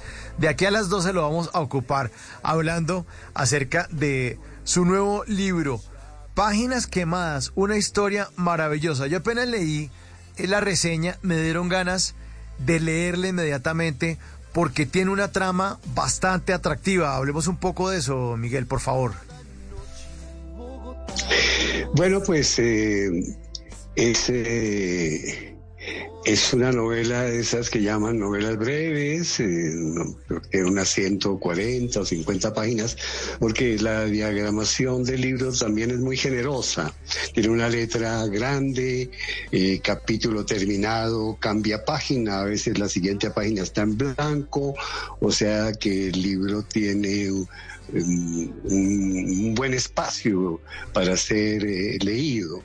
Y esta, esta es una novela sobre la vida de un hombre que tiene el encargo mm, de quemar eh, los manuscritos que llegan a una entidad mm, que convoca concursos literarios de poesía, de novela, de teatro, de etcétera, de cuento. Y, él tiene ese trabajo. El trabajo de él es eh, ir eh, todos los días a una bodega donde tienen amontonados eh, los sobres con los manuscritos rechazados y él los lleva a un espacio que tiene en esa entidad, que es una casa muy grande, una entidad oficial, y allá tiene un cuarto que lo llama el crematorio, el cuarto caliente, y se prepara, le pone su, eh, su se pone un delantal de cuero, guantes, tiene sus fósforos listos, prende una chimenea cuya boca apunta al tejado y esparce por toda la ciudad esas obras convertidas en humo y ese es el trabajo de él, esa es como la presencia de, de, de, de él en la novela. Lo que él hace a veces es que le llama la atención algún manuscrito que va a quemar y, se lo lleva a escondidas para la casa y lo lee. Eh, a veces se aprende fragmentos de memoria, poemas de memoria, pero siempre lo regresa ya porque su trabajo, eh, él respeta mucho su trabajo, no se puede quedar con, con, esos documentos y los quema. Eso es lo que, lo que él hace, esa es la vida de él. La vida de Antonio Moscoso, que pasa sus días en esa oficina. Eh, yo cuando estaba leyendo el libro Miguel y Oyentes, sentía que eso es como una metáfora de lo que ocurre en ciudades tan grandes como Bogotá, donde hay muchas historias, de donde uno quizás todos los días puede escuchar alguna vez de pronto una nueva en la mañana, en la tarde o por lo menos una vez a la semana, pero termina quemándolas, se termina yendo al olvido, ¿no? Muchas veces, Miguel. Bueno, pues eso es lo que pasa acá, que pasan al olvido, por el olvido de las llamas y luego ya se pierden en la memoria. Mm, pero en este caso lo que pasa es que nunca fueron leídos esos textos, únicamente por sus creadores que los enviaron. Él, como tiene es el trabajo de quemar lo que no los jurados rechazaron, o si fueron leídos por los jurados que los rechazaron, eh, pero nada más. Entonces no son textos, son historias que se quedan en, el anonimato total, en la ineritez total. Eh, y esa es como la tristeza de ver que tantas obras, escritores que escriben sus obras y las envían a esos concursos, que esperan tener alguna mención o, o por lo menos eh, que los mencionen. Claro que siempre lo que se espera y lo que se anhela es ganarse un primer premio. Y el, el, final de esas obras, pues, es muy triste, ¿no? Porque, pues, no, nunca se dieron a conocer, nunca se publicaron, nunca se leyeron. Sí, es eso. En algún momento también, leyendo páginas quemadas de Miguel Torres, recordaba un trabajo que un, buen amigo mío eh, tuvo en uno de los canales privados que era exactamente eso, era el filtro de las miles de historias, porque todo el mundo decía, no, tengo una historia buenísima para contar. Sí, pero como no, le pueden pasar eso a los libretistas porque están muy ocupados eh, escribiendo pues las escenas, escribiendo los seriados, las telenovelas, pues meten un filtro también a un libretista y lo ponían a leer y él decidía cuáles entraban y cuáles no entraban, ¿no? Cuáles se rechazaban y se les entregaba también una carta porque también hay figura el tema de los derechos de autor. Recordaba yo también eso, que también ocurre eso en los canales privados, Miguel. No sé si usted sepa que así es. Sí, no, no, no sé muy bien cómo funciona eso en los canales privados, pero me imagino que tiene más o menos como una, un sistema similar. Me imagino que a los canales privados también envían eh, muchos proyectos y muchos trabajos con la esperanza de que se vuelvan telenovelas o series y eso nunca tiene un resultado. Claro, porque, además resuelve si sí o no.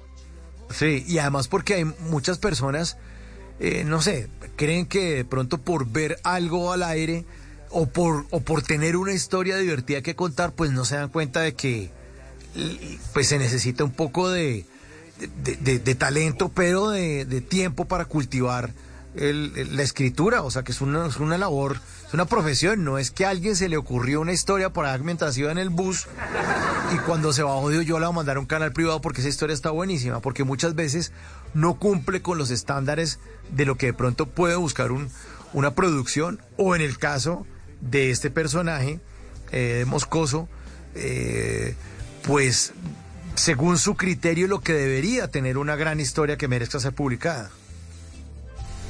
Claro, porque historias hay millones. Cada hombre, cada ser humano eh, es una novela en potencia, si se quiere. Eh, y la gente cuenta muchos cuentos y muchas anécdotas y leyendas y cosas, pero la, cosa es que la, literatura es un arte, es una elaboración eh, que tiene un artificio eh, se necesita el manejo de la herramienta de las palabras, de la musicalidad de las, eh, de las, de las frases, de, de la, de, la ortografía, dónde se pone una coma, dónde se pone un punto, cómo se puede contar una historia, cómo se transborda una historia de la mente al papel.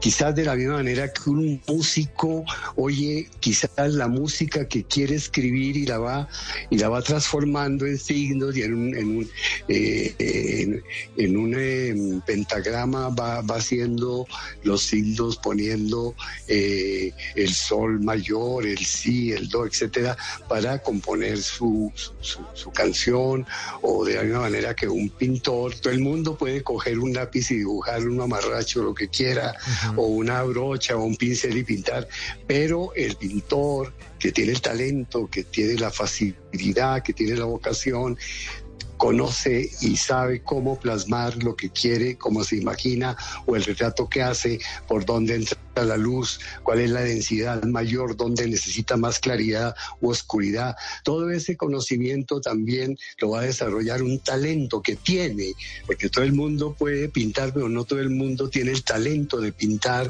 no todo el mundo tiene el talento de escribir, y en el caso, por ejemplo, de los actores, mucha gente puede actuar en la casa, en la sala y ser muy chistoso con amigos, pero de ahí a volverse un buen actor hay un gran trayecto y necesita mucho sacrificio, muchas horas de estudio y mucho trabajo.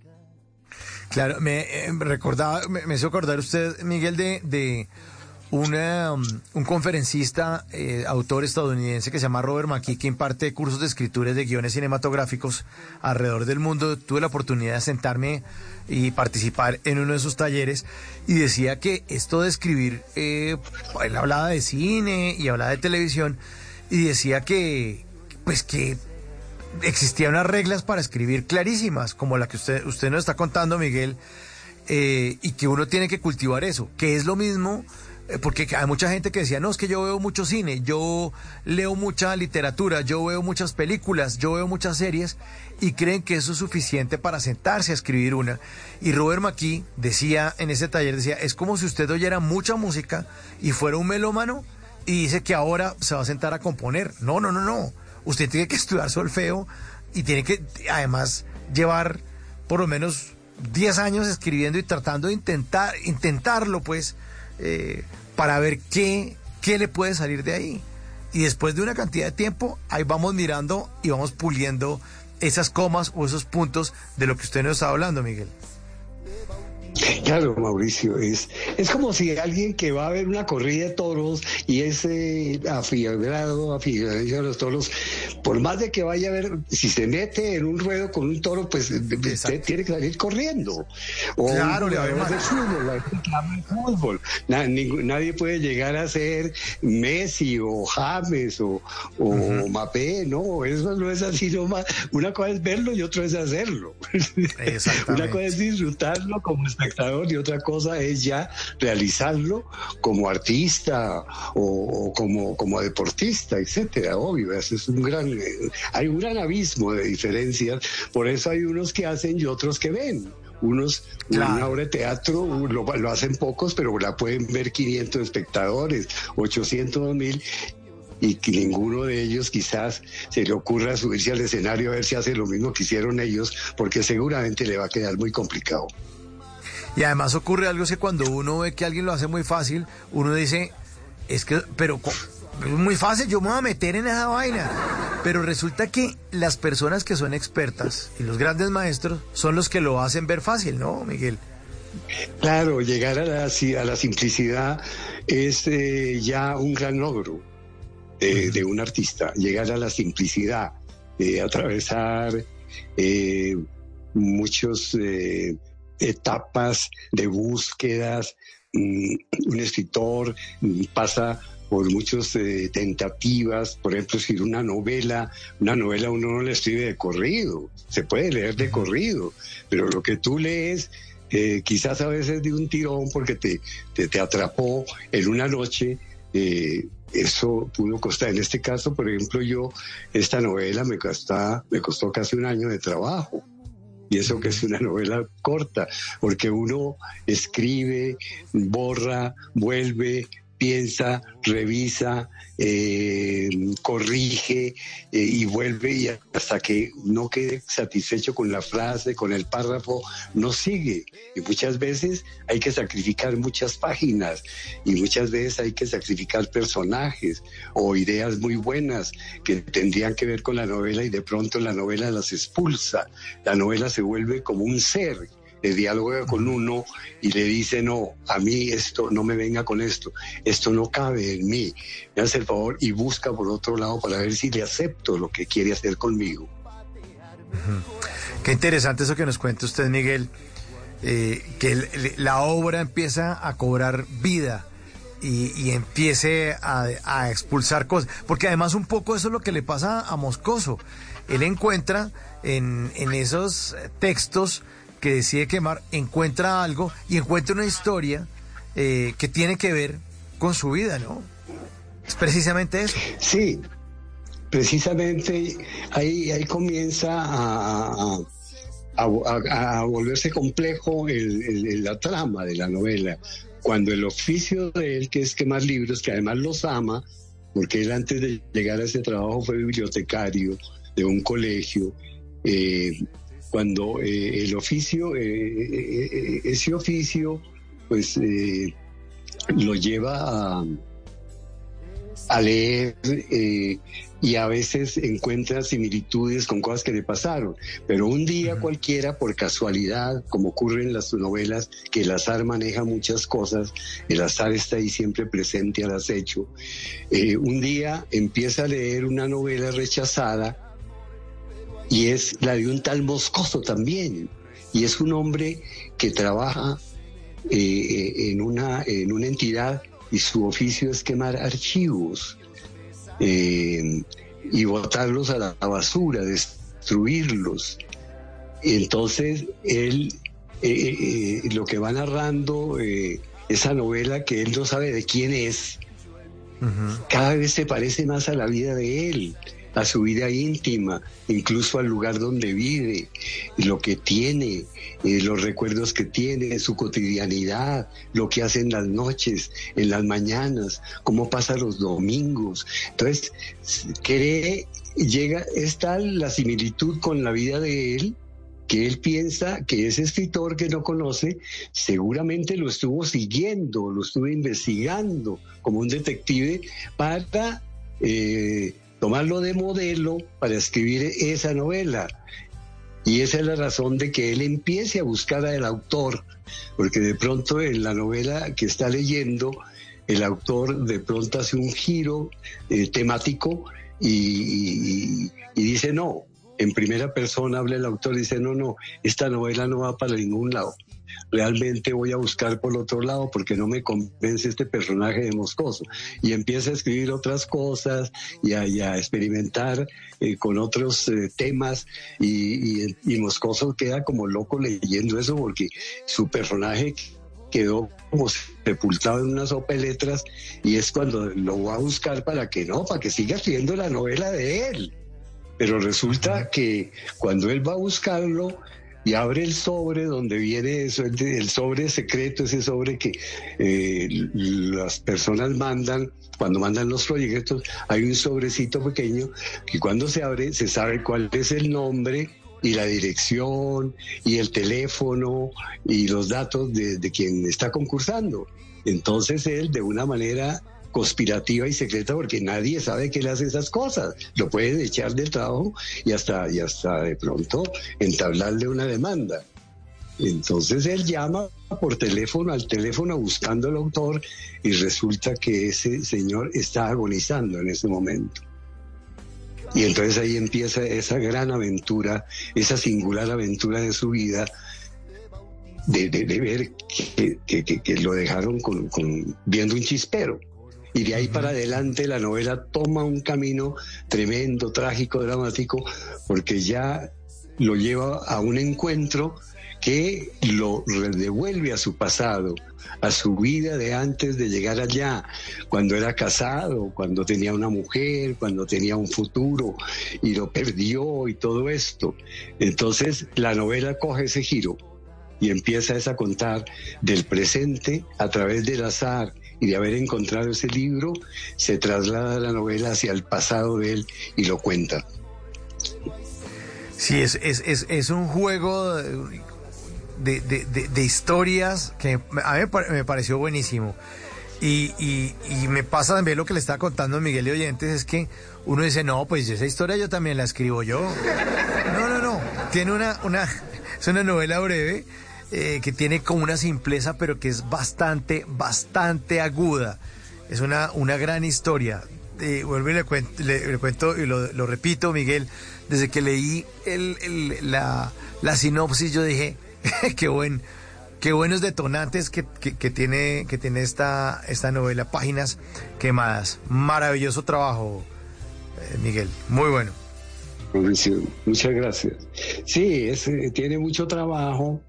Eh, tiene varios ejes narrativos, como es la vida de él, su pasado, los encuentros, el azar, cómo lo lleva de una parte a otra. tiene, es decir, también el fondo social que tiene, en el, en el que vive. Eh, los, los textos que él lee, por ejemplo, a veces son textos de denuncia, de, tragedia, de suicidio, de, de, las cosas que ocurren en la vida y que otros escritores que mandan sus novelas o sus cuentos se han puesto en el trabajo de volver literatura.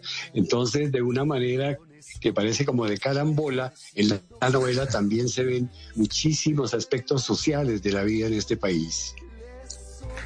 Ahí está la eh, novela Páginas Quemadas. Miguel Torres nos acompaña esta noche. 11.35, 11.35 en Bla Bla Blue. Y ahora vamos a abrir un espacio para nuestra queridísima Ana Milena Gutiérrez de Noticias Caracol, porque ella se dedica todos los días a salvar a nuestros emprendedores.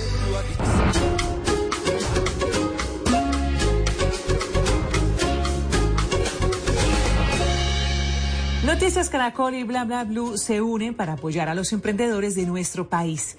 Soy Ana Milena Gutiérrez y hoy les quiero presentar tres emprendimientos que ustedes pueden apoyar porque estamos seguros que unidos podemos seguir adelante. Comenzamos con Ángela Martínez, una de las fundadoras de Branco, una empresa que nos invita a pensar de una manera diferente respecto a la moda. Este negocio es un ejemplo de moda consciente. Somos dos emprendedoras costeñas que más allá de amar la moda, creemos que en Colombia sí se puede hacer moda sostenible. Nos preocupamos no solo por vender prendas bonitas y de buena calidad, sino por la sostenibilidad durante todo el proceso de producción. Desde nuestras telas, que son de fibra 100% natural, hasta las bolsas donde reciben los pedidos nacionales, que están hechas de maíz 100% biodegradable. Nuestra confección se hace en talleres locales en donde nos aseguramos que las personas se encuentren en condiciones óptimas para poner todo su talento en función de nuestras camisas, pantalones, vestidos y muchas cosas más que están por salir. Les invitamos a que nos sigan en nuestra cuenta de Instagram, arroba BrancoWorld, a que vean lo que está disponible y a que estén muy pendientes de una cápsula que seguramente les va a encantar. Continuamos con Laura Casas. Ella es la creadora de una empresa especializada en transformar espacios para armonizarlos a través del diseño holístico. Hola, mi nombre es Laura Casas, creadora de Laura Casas Interior Design Studio, un estudio de diseño de interiores holístico donde le ayudamos a las personas a través de las emociones y sensaciones a crear espacios sanadores y de bienestar. Comenzamos a trabajar el espacio desde su parte energética, llegando hasta su parte física a través de todos los sentidos, a través de los colores, a través de los olores, de la iluminación, del diseño, de la naturaleza que había dentro de él. Trabajamos aproximadamente 15 personas, todas con un papel fundamental para hacer esta transformación completa del espacio, para lograr que el espacio no solamente se vea bien, sino que se sienta bien. Quiero agradecerle a Caracol TV por haberles mostrado mi emprendimiento. Recuerden que todos podemos vivir en un espacio sanador. Si quieren más ideas, pueden encontrarme en Instagram como by Estudio o en mi página web lauracasas.com. Y cerramos con Alcahuete, un emprendimiento que nació con varios propósitos. Ayudar a combatir la malnutrición, apoyar a pequeños agricultores y multiplicar bienestar. Hola, soy Andrés Escobar, cofundador y director general de Alcahuete. Somos una empresa de alimentos saludables que nace con el firme propósito de combatir la malnutrición de manera rentable y sostenible. Premezclas sin gluten para hacer en casa, barritas y galletas sin, sin, azúcar adicionada, snacks horneados, entre otras opciones para que lleven un estilo de vida saludable y reducir los niveles de obesidad y sobrepeso. Al mismo tiempo, entendiendo las necesidades por las cuales pasan millones de niños en nuestro país, hemos desarrollado un modelo donde por la compra de nuestros productos entregamos alimentos a niños y niñas con desnutrición. Hoy orgullosamente puedo decir que hemos entregado más de 1.800.000 alimentos y hemos comprado más de 740 kilos de materia prima a pequeños agricultores para así promover el agrocolombiano. En este momento somos un equipo increíble de 22 personas, de las cuales 7 empleos son directos y 15 indirectos y trabajamos día a día para lograr la certificación carbono neutro y así contribuir al cuidado del medio ambiente. Los invito a que nos sigan en nuestras redes sociales, en Instagram arroba alcahuete y en Facebook nos encuentran como alcahuete. Recuerden que ustedes también pueden contarnos su historia. Envíenos sus datos, nombre de la empresa, a qué se dedica, cuántos empleos genera y cómo podemos contactarlos. Incluyan las redes sociales, todo esto al correo emprendedores.caracoltv.com.co. En el día oyes la radio, en la noche la radio te oye en Bla Bla Blue. 316-692-5274. Bla Bla Blue. Conversaciones para gente despierta.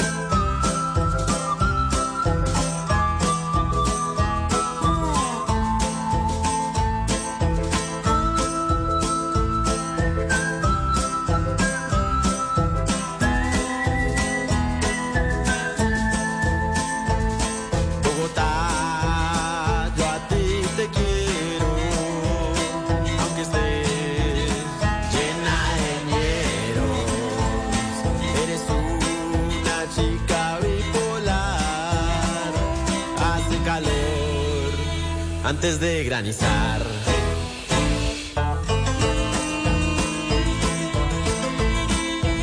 Once de la noche, 42 minutos. Estamos en Bla Bla Blue.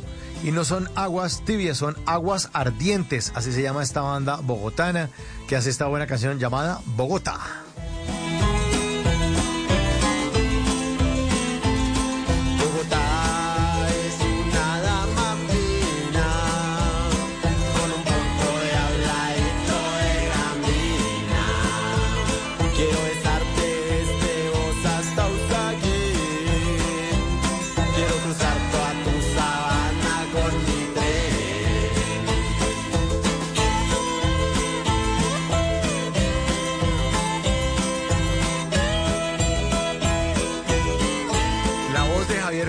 Vocalista de Aguas Ardientes.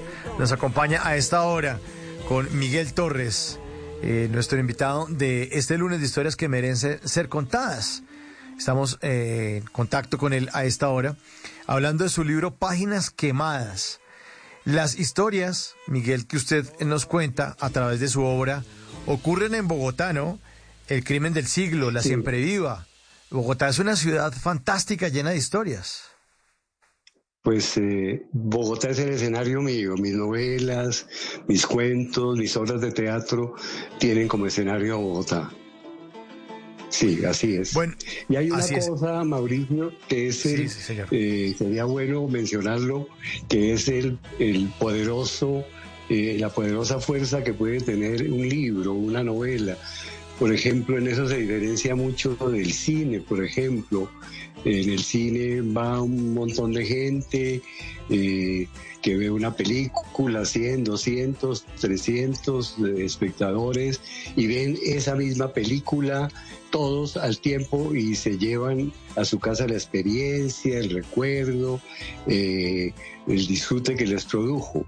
Pero con el libro ocurre un fenómeno diferente. El libro únicamente tiene una persona, un cómplice, que es el lector.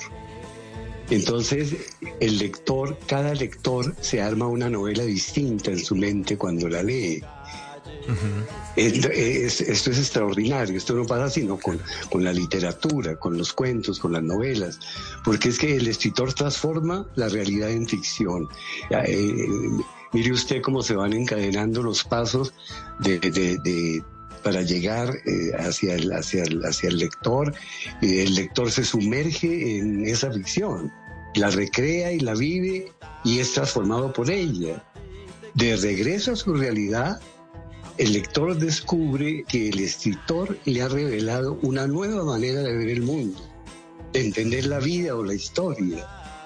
La novela entonces se convierte en una de las más hermosas fuentes de conocimiento. Entonces, ese pacto entre el lector y, el, y el, el, lector construye la novela que él lee, él la crea en su imaginación y otro lector crea la misma novela de una manera distinta y un tercero la crea de una manera distinta, siempre la misma, pero seguramente cada uno le ve un rostro distinto a don Antonio, ve el lugar donde quema eh, los libros de una manera distinta, eh, se imagina el cuarto donde vive de una manera diferente, recibe las novelas que él lee también las interpreta de acuerdo también a su vida, a su sensibilidad, a su cultura. Luego es un, mensaje único para una persona única que es ese lector y esa complicidad con el autor. Así es, Miguel, y incluso, incluso eso es eh, algo que también ocurre un poco en la radio. Yo incluso hago radio porque eh, me gusta que el mensaje lo termine el oyente. A mí me están escuchando hablar, a usted también lo están escuchando hablar, pero ¿se imaginan a un Miguel Torres?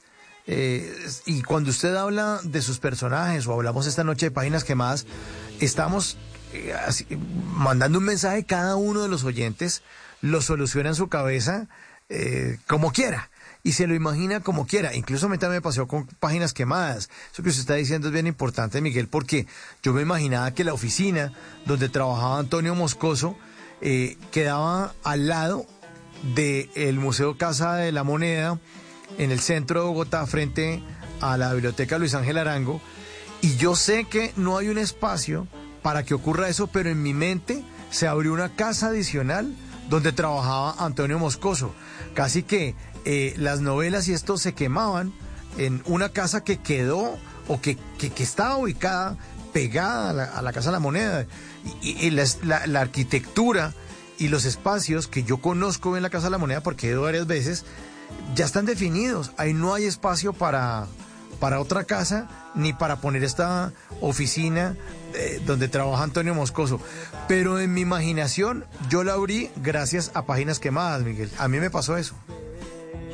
Mire usted, para que vea, este es un ejemplo de lo que estamos hablando. La, casa que yo tomé como escenario es una casa muy grande donde funcionaba una entidad oficial eh, del distrito y allí se hacían pues esos concursos, una gran actividad eh, artística y todo. Y era una casa muy grande, como con cuatro patios, dos pisos, eh, fuentes, estatuas en, los rincones, oficinas, pasillos, escaleras. Yo me fui a ese sitio y, y con lápiz y papel y levanté un plano sector por sector de esa casa porque yo sabía que mi personaje se iba a mover allá. Y le construí, porque esa sí no estaba, una pequeña casa apartada, un poco como usted lo dice, después de un jardín interior muy grande, está una, una pequeña casita que tiene la oficina y el salón donde él quema las, eh, los manuscritos. Él está un poco aislado y eso se llama el crematorio, ahí donde está.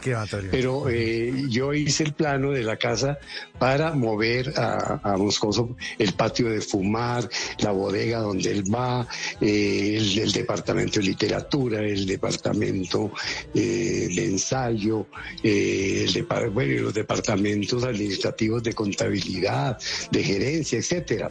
Todo eso lo estudié, lo analicé, lo investigué muy bien para poder mover a mi personaje como un director de teatro construye su escenario para que el actor se mueva en ese espacio.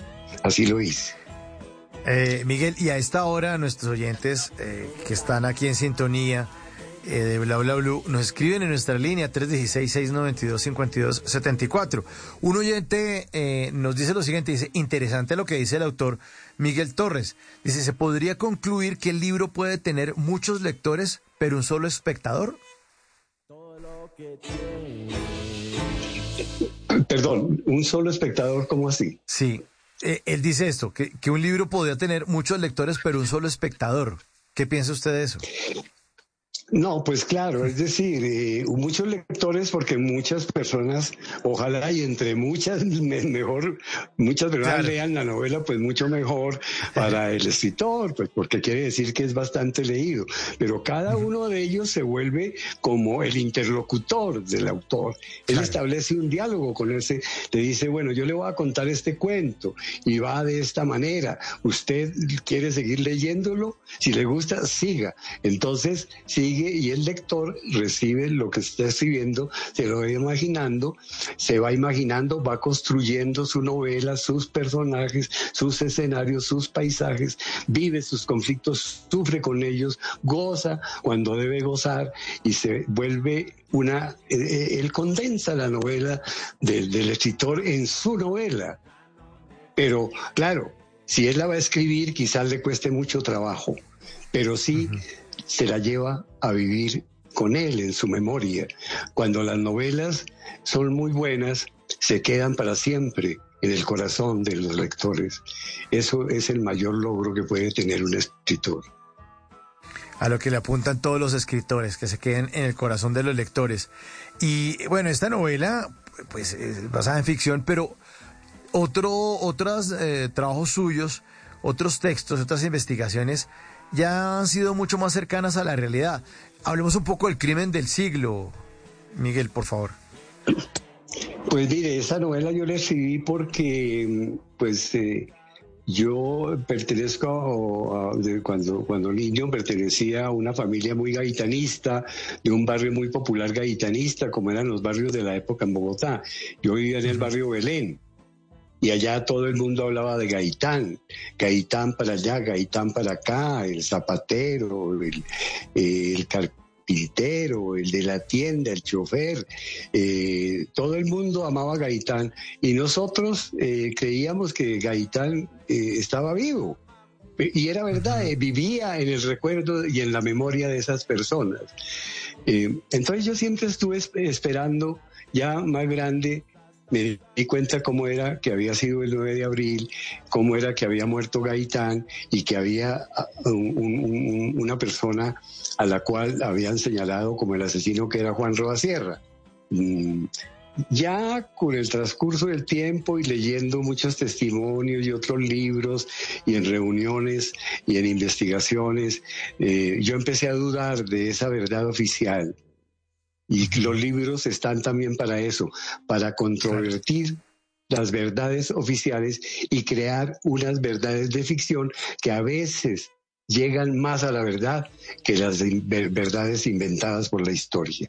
Entonces, eh, también nadie hablaba de cómo había sido el crimen de Gaitán, hablaban de que lo habían matado y que lo había hecho fulano de tal, pero las pocas novelas que había sobre Gaitán, ninguna se metía con las entrañas del crimen, cómo fue que lo mataron, cómo fue que se preparó el asesinato, cómo, cómo fue que se planeó, cómo, quién, eh, o quiénes, eh, para quiénes él era un enemigo, que tenía muchos, mm, que pudieran desear su muerte.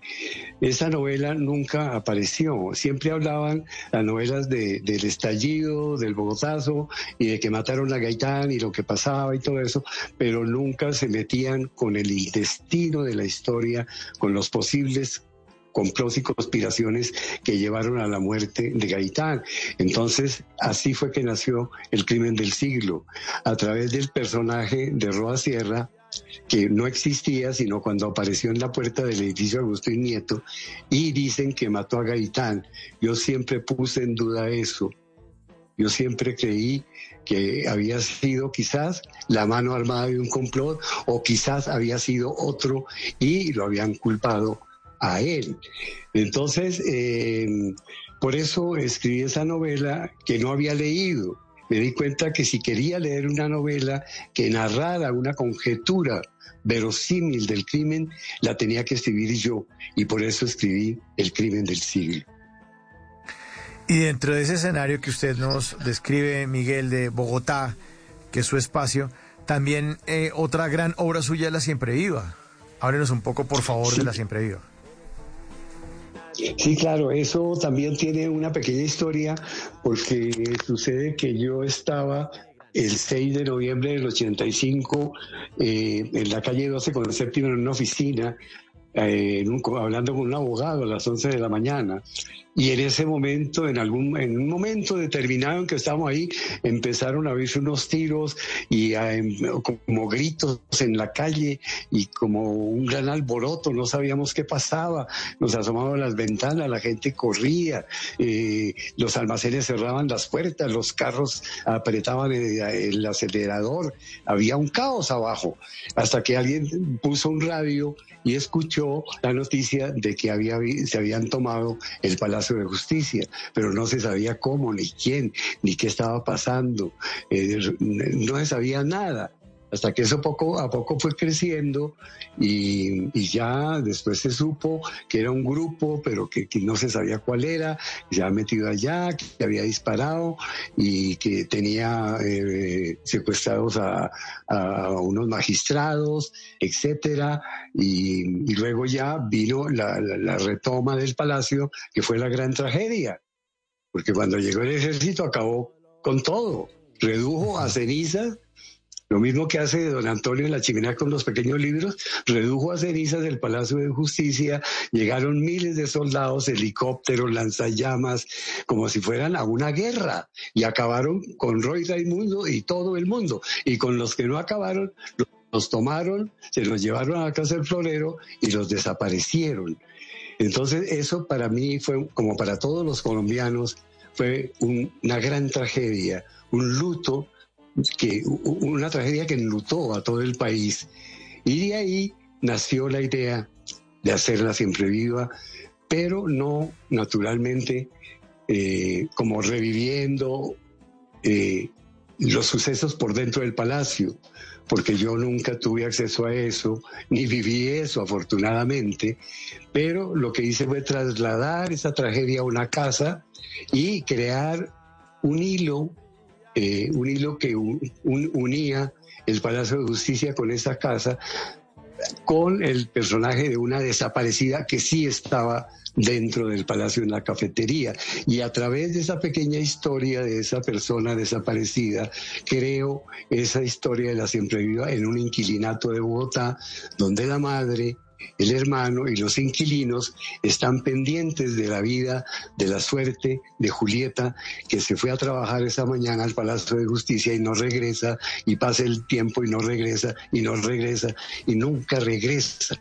y por eso es la siempre viva, porque siempre están esperando que aparezca viva y la madre incluso la ve como un fantasma, le habla, ella se le aparece y la madre enloquece y esto termina realmente en un caos que es como una especie de metáfora de lo que estaba pasando en el país en este momento.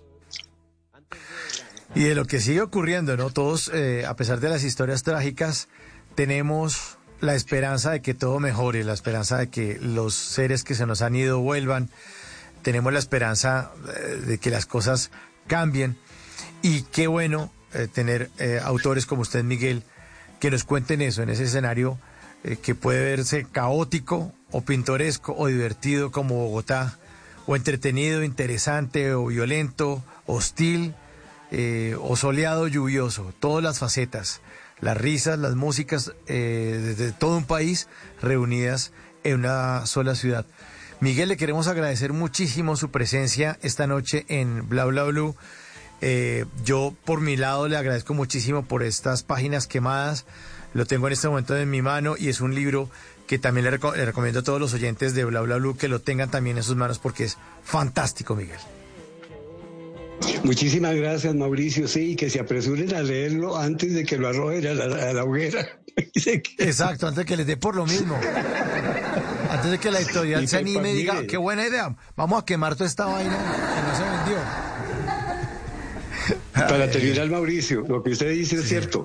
Estamos viviendo un momento de esperanza, de esperanza muy grande, y todos debemos contribuir a ese gran sueño para que realmente la gente enemiga de la paz no nos destruye ese futuro para nosotros, ni nuestras familias, ni nuestros hijos. Tenemos que luchar mucho porque esto tenga un final feliz y que nos llene de esperanza y de acontecimientos que borren un poco despejado, esperanzador de trabajo, de estudio, de esperanzas, de sueños para todos los colombianos. Miguel Torres esta noche en Bla Bla Bla.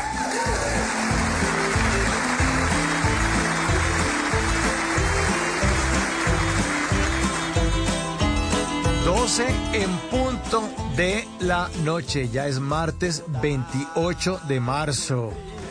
Ya está listo Javier Segura con voces y sonidos. Está listo para hacernos una actualización de las noticias más importantes de Colombia del mundo. Pero al regreso, historias bellísimas. Una canción que se llama Más y Más.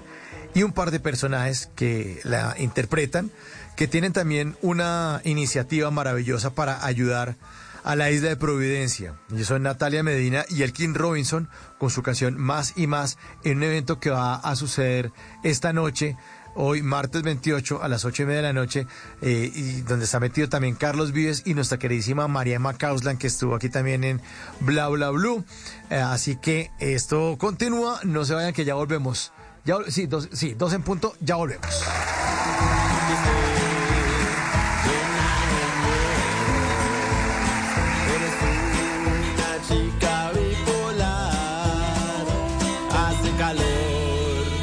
Antes de granizar. En las noches la única que no se cansa es la lengua.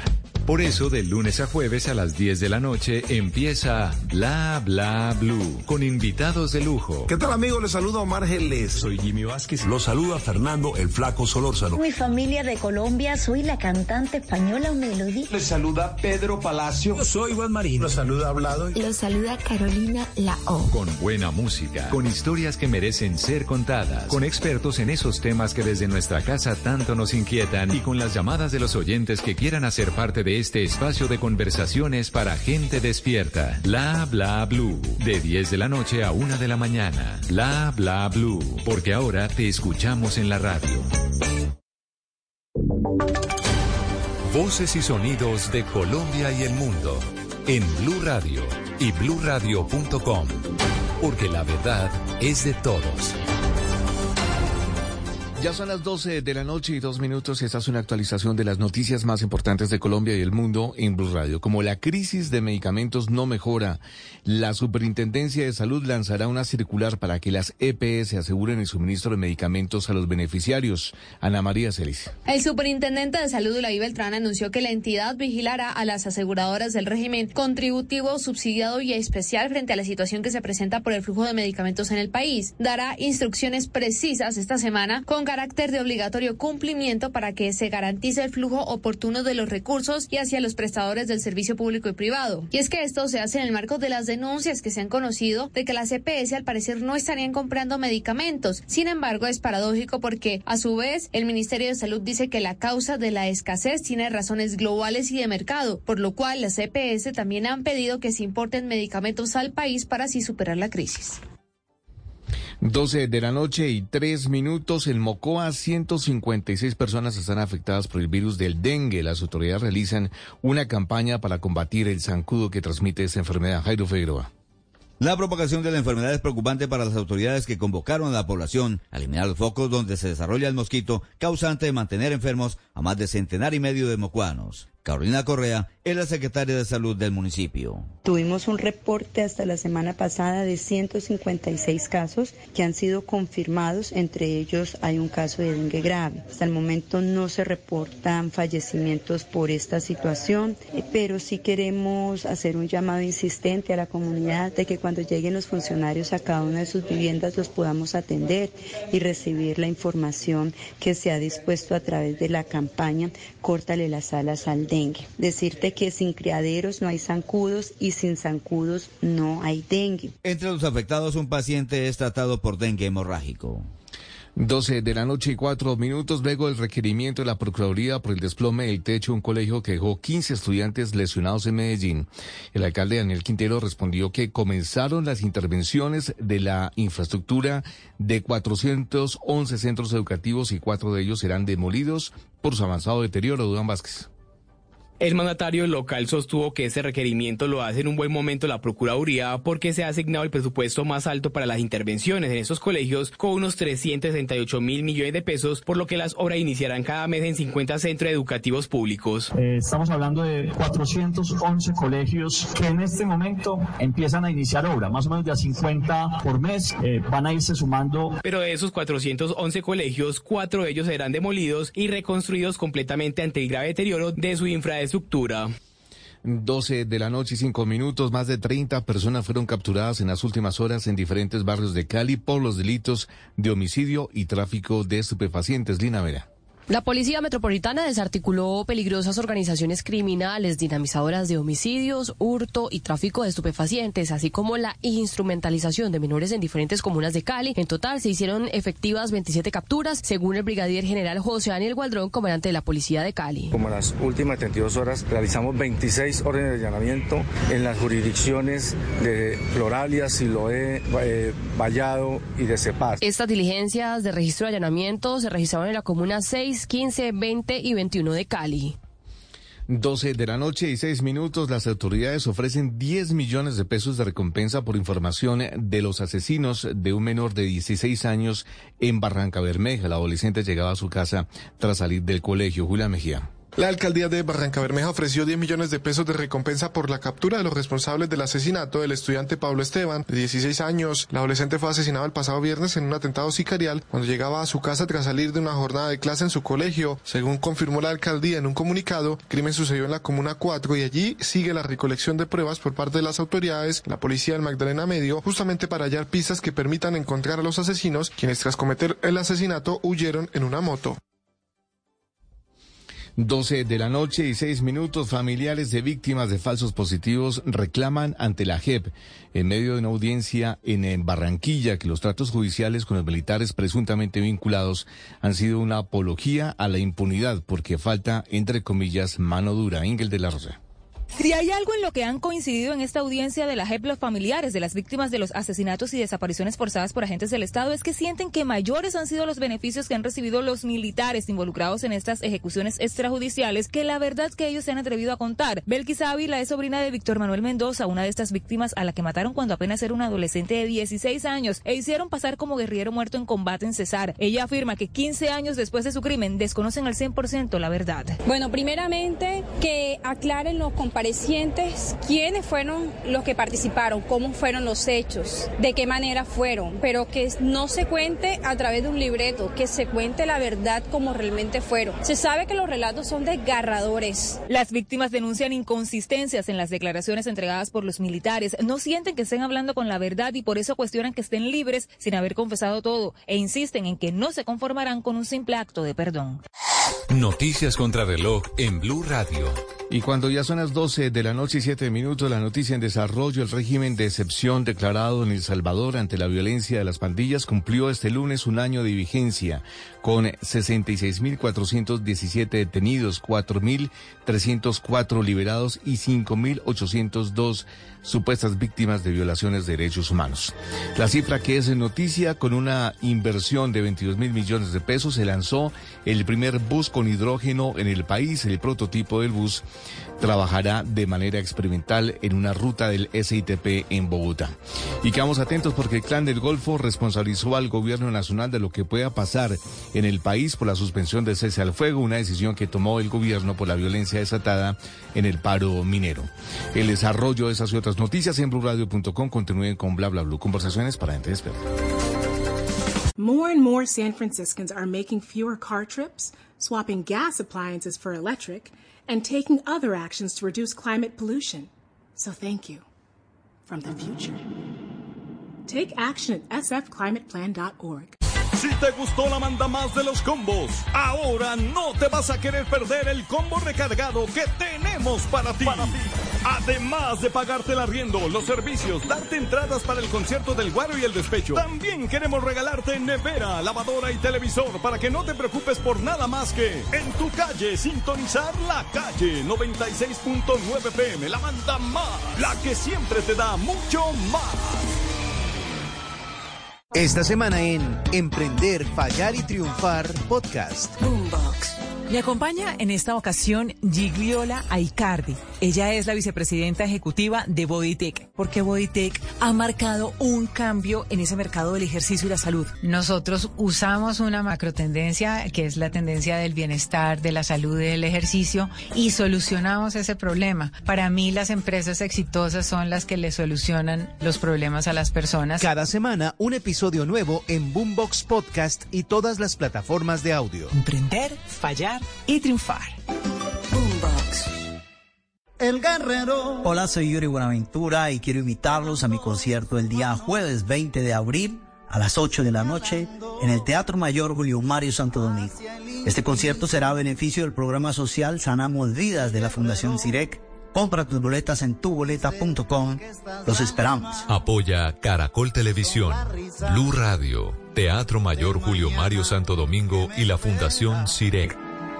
El Guerrero. Las noches la única que no se cansa es la lengua.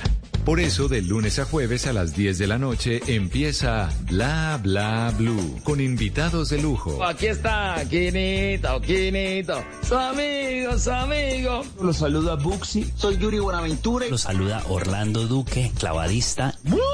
Muchacho. Les saluda Don Fulano. Los saluda Rogelio Pataquigato Casuchi. Los saluda Hernán Orjuela. Con buena música, con historias que merecen ser contadas, con expertos en esos temas que desde nuestra casa tanto nos inquietan y con las llamadas de los oyentes que quieran hacer parte de este espacio de conversaciones para gente despierta. Bla bla blue. De 10 de la noche a 1 de la mañana. Bla bla blue. Porque ahora te escuchamos en la radio.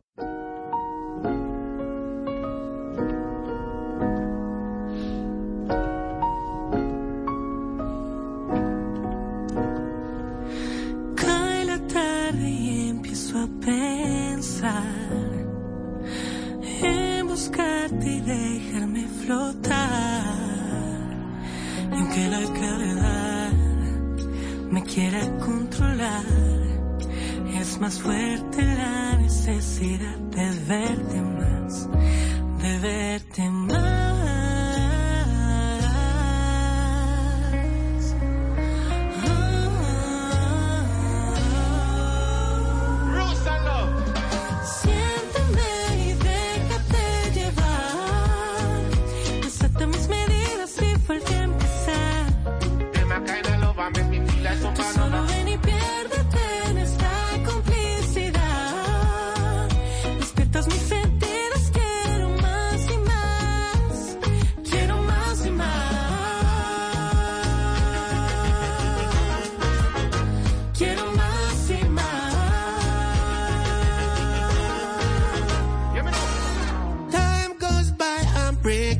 To find you. Shining star so far beneath the same blue. When we break through time, gonna take a sip from your wine. Run through your holy vine, like how you purify my mind. It's a blessing, it's a sting, it's a magical thing. God bless his love, come with it. Verte más.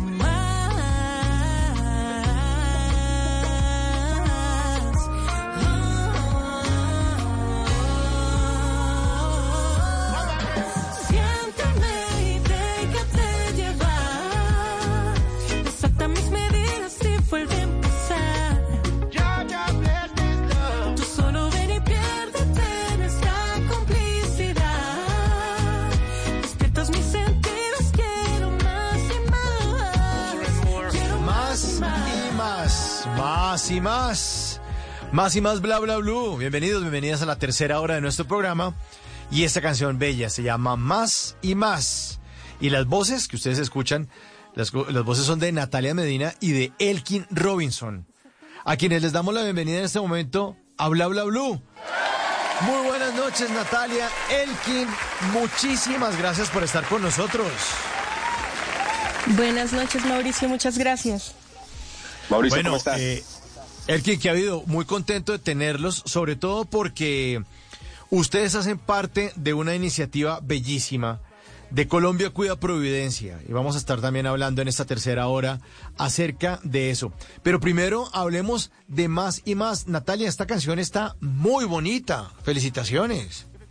Muchas gracias, muchas, muchas gracias. ¿Cómo nació? Bu- bueno, pues más y más. em, nació el año pasado, empecé a componerla y mi productor Andrés Leal me propuso hacerla con Elkin, me emocionó un montón. Eh, contactamos a Elkin, le mostramos, le mostramos la canción y él terminó de crearla y nos juntamos en diciembre del, del año pasado para grabarla. Así nació.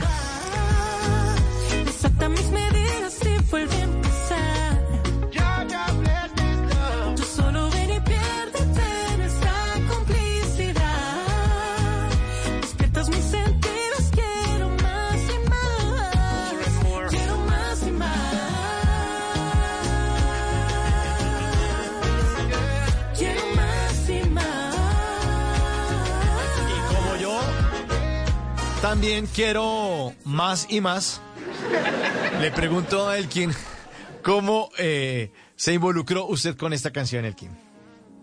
Bueno, Mauricio, esta canción me la envió Andrés, Andrés y Natalia, y me gustó mucho. Me parece que era una canción hecha, hecha para mí también, ¿no? Eh, Tiene todo ese swing isleño del zouk, de, del calipso. Entonces, fue muy sencillo eh, subirme ahí al tren. True love come for last a long time. Me come for hold your hand like how you come for blow me mind. Me come for feel good and make your soul bright shine. Let me tell you happiness like this is something hard to find. If you're gonna make it right, you have to let me hold you tight. Love take over. We gonna hold you tight when love take over. We gonna be alright when love take over. We going to Providence land. Take a zip push it over, get lean and love take over. Me gonna hold you tight when love take over. We gonna be alright when love take over. We going to Providence land. Take a zip push it over, get lean siénteme Natalia. Y para poner un poco, Natalia, en contexto a nuestros queridos oyentes, háblenos un poco de su carrera, su trayectoria, Natalia. Bueno, pues yo soy una cantautora bogotana. Eh, saqué mi primer disco en el 2021. Yo estudié música en la universidad, estudié jazz, me he dedicado también a enseñar y a ser coach vocal, pero lo que te digo, mi carrera comenzó hace un par de años y he tenido como la fortuna de, de verla crecer de la mano de amigos y de un equipo súper bonito que se llama OPA, que está detrás de mi proyecto y pues bueno, de ahí también nace esta, esta canción. Cae la tarde y empiezo a pensar en buscarte y dejarme flotar. Y aunque la gravedad me quiera controlar, es más fuerte la necesidad de verte más, de verte más.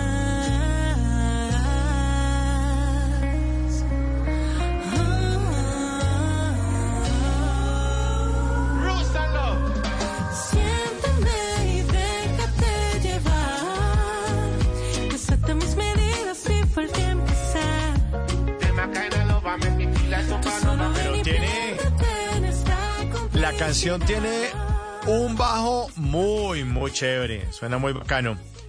Elkin, y háblanos un poco de su trayectoria musical. Bueno, yo también soy un cantautor, ¿no? De, de Providencia.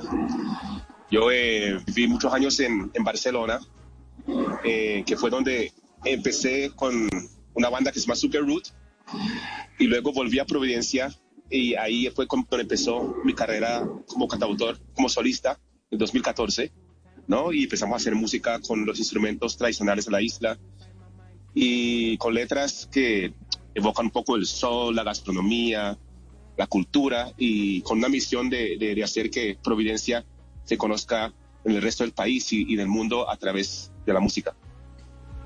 Y bueno, a partir de ahí la música me ha permitido conocer gente maravillosa, eh, viajar mucho y hacer música con personas como Natalia en este caso.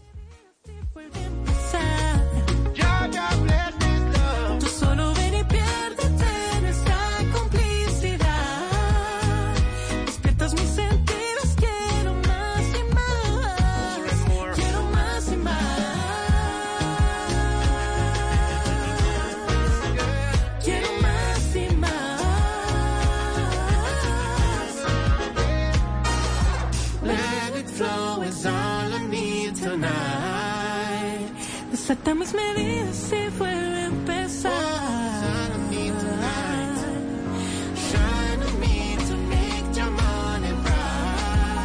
Pues muy bella la canción. Bellísima, bellísima. Y esta canción además lo que más me llama la atención es cómo se escribe. Más y más uno lo escribiría como M-A-S, o sea, más y más. Pero se escribe con, con los signos de suma, ¿no, Natalia? Más y más. Sí, sí, sí. Digamos que la idea un poquito de, de esta canción también es que se juntan dos mundos diferentes que se complementan. Y un poquito la idea, también la portada de la canción evoca un poquito eso, es como esa suma de culturas, esa suma de dos personas que se gustan, que es un poquito como el tema de la canción, eh, y en un lenguaje que es un poquito como más eh, moderno, entre comillas, que es esta cosa de los signos, ¿no? Entonces, más y más se llama así por eso.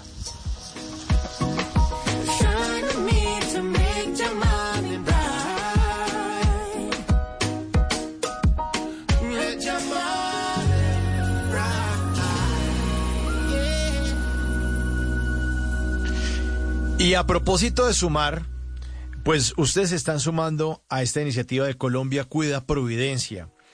Y es una, una actividad que se va a hacer eh, hoy 28 de marzo a las ocho y media de la noche y también en la que ustedes están involucrados. Van a tener además, aparte de ustedes dos, más arti- artistas que se han sumado a esta bonita causa, porque todos sumamos, como dice esta canción, más y más. Eh, Elkin, ¿cómo va a ser el tema esta noche? Bueno, Mauricio, hace unos años, cuando pasó el huracán, empezamos con, con esta iniciativa de, ayudar a Providencia y, se empezó un refugio, ¿no? Que hace falta para cuando vengan huracanes y se sumaron muchos artistas también en esa época y esta es como la continuación de, esto para terminar de construir el, el refugio. Así que tendremos un evento en Gaira, ¿no? Donde em, em, amablemente se sumaron muchos artistas, ¿no? Como siempre. Y bueno, estará Carlos Vive, estará Adriana Lucía, Natalia Medina, em, eh, eh, entre otros. Y, y, bueno, será mañana. eh, vienen músicos de Providencia, digamos, digamos que como el, todos, los, todos, los, todos los músicos de la isla de, que, hacen su, que hacen música tradicional. O sea, haremos una fiesta muy, muy bacana, muy isleña, con danza isleña. Y no solamente, la idea no es solamente que la gente aporte para, para Providencia, sino que también conozcan la cultura de la isla, que cada vez más el continente colombiano y, la parte insular nos sumemos, sumemos a, no solamente esta causa, sino a hacer que Colombia sea realmente un sitio de una cultura diversa. Elkin, ¿y usted por qué cree que todavía, después de tantos años, los que estamos aquí este lado en el continente, como que todavía nos sentimos como que San Andrés o Providencia sean parte de Colombia? O sea, nosotros en serio olvidamos mucho ese lugar que además es espectacular, es bellísimo. Yo creo que es uno de los lugares más bellos de Colombia. pero, pero seguimos nosotros como si fuéramos la isla más bien, ustedes fueran el continente, nosotros aislados, como, como que a veces parece que no nos interesara. Yo me sorprendo porque el lugar es bellísimo y, la cultura que hay en, en, en todo el archipiélago es maravillosa, Elkin. Bueno, pues justamente esa canción que, que hice con Natalia eh, sirve para eso, ¿no? Digamos que estamos en un país que estuvo muchos años en guerra, donde siempre ha sido costoso viajar y estamos aislados, pero yo, yo he conocido también eh, a Colombia a través de la música, ¿no? Eh, digamos, el Pacífico lo conocí a través de artistas del Pacífico y yo siento que esa brecha está cada vez eh, más, más pequeño, ¿no? Que como que cada vez nos estamos reconociendo y estamos descubriendo que, que dentro de esa diversidad cultural cada elemento es demasiado importante. Yes,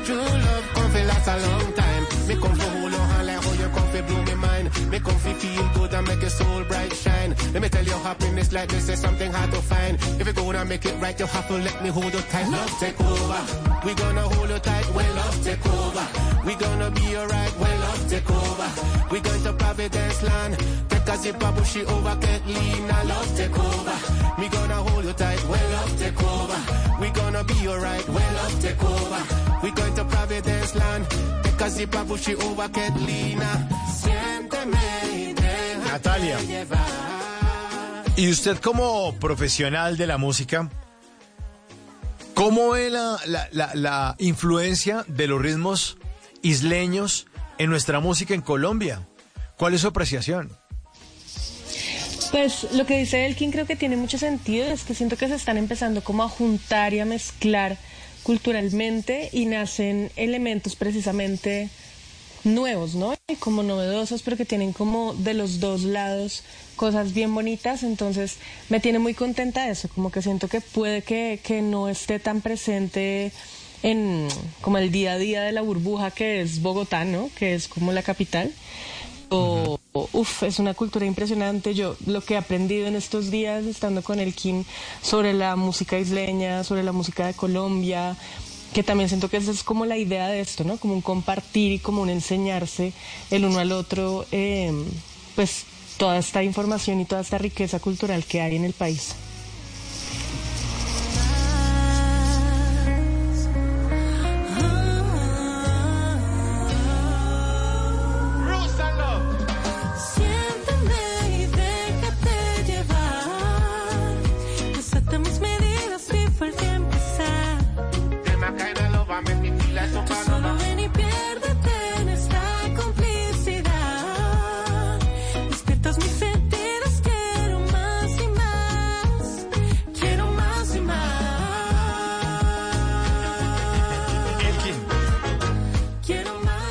Y más. ¿Y cuáles son los ritmos que de pronto no conocemos en nuestra burbuja? No solamente en Bogotá, yo hablo de el- la parte continental, eh, seguramente en Cali, en muchas ciudades de, Colombia, no alcanzamos a conocer mucho los ritmos.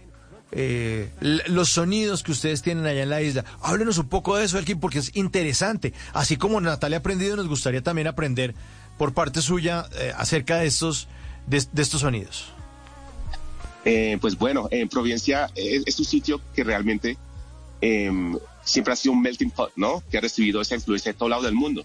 Entonces tenemos estos ritmos europeos, ¿no? Esos ritmos que se bailaban, digamos, eh, yo siempre lo, comparo con, con la historia de, de la Cenicienta, ¿no? Que las danzas, el Piran Dance, tenemos polka, el chatis, tenemos el pasillo que llegó del sur de Colombia en la, en la época de la independencia, pero también tenemos toda esa parte africana con el calipso, con el mento, que realmente esos dos géneros son como la raíz de mucha de la música que conocemos hoy, toda esa, toda, esa música, música comercial, el reggaetón y la música urbana, todo eso viene de ahí también, ¿no? A través de la música jamaicana. Eh, eh, tenemos además toda la música coral, sí, que viene desde los corales luteranos de, de- de- mm, del, del movimiento protestante, sí, y luego tenemos el gospel, que es música que nació en, en- en los campos de, de- de- de algodón, de esclavos cantando de felicidad mientras sufrían, ¿no? Es la música más irónica que existe. Así que el Caribe, digamos, sin importar el género que hay, entre islas y islas, se juntan, digamos, influencias y se crean nuevos, nuevos ritmos. Y yo siempre he dicho que todos esos ritmos es, es, es la raíz de todo lo, lo- lo- que mm, conocemos hoy.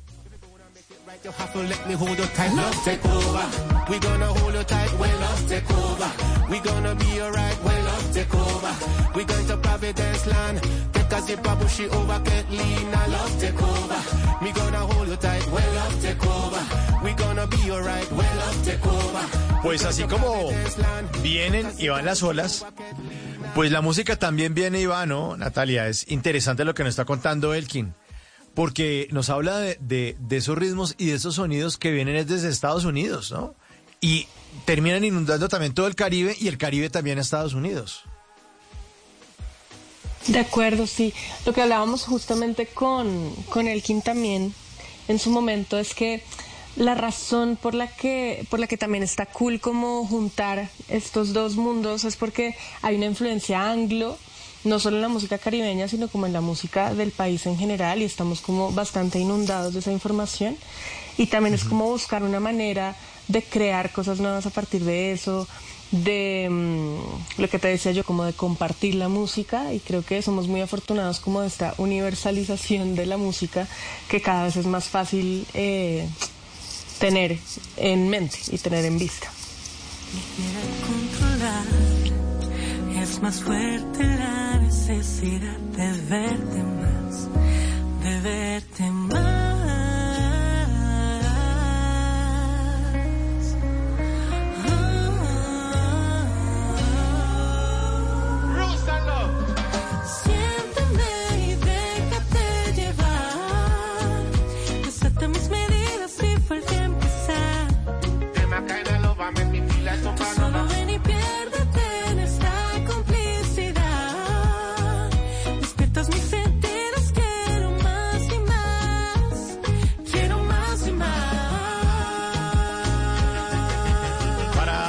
Están entrando en sintonía esta noche en Bla Bla Blue, estamos con Natalia Medina y Elkin Robinson.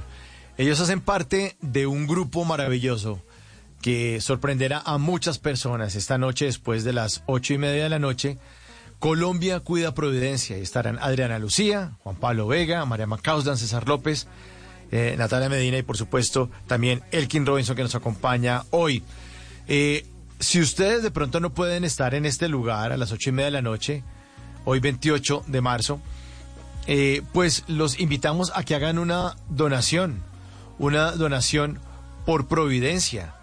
Esto es una entidad que se llama Techo que está organizando esta actividad y que también abre una página para que las personas que de pronto no puedan estar, pues seguramente muchas personas dicen, uy, pero yo no tenía ni idea que iba a hacer este evento, está buenísimo, no voy a alcanzar a ir, no me puedo programar, pero sí pueden hacer parte de esta Colombia Cuida a Providencia.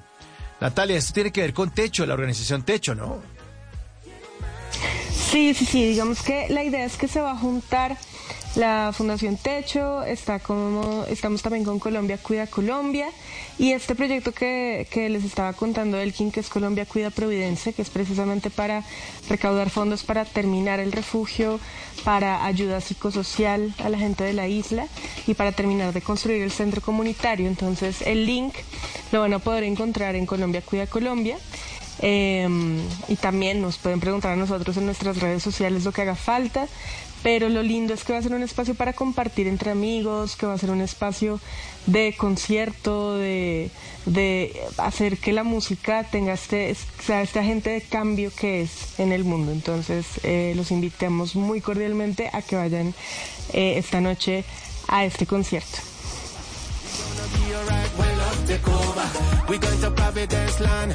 Alright when love take over. Get lean and love take over. Me gonna hold you tight when love take over.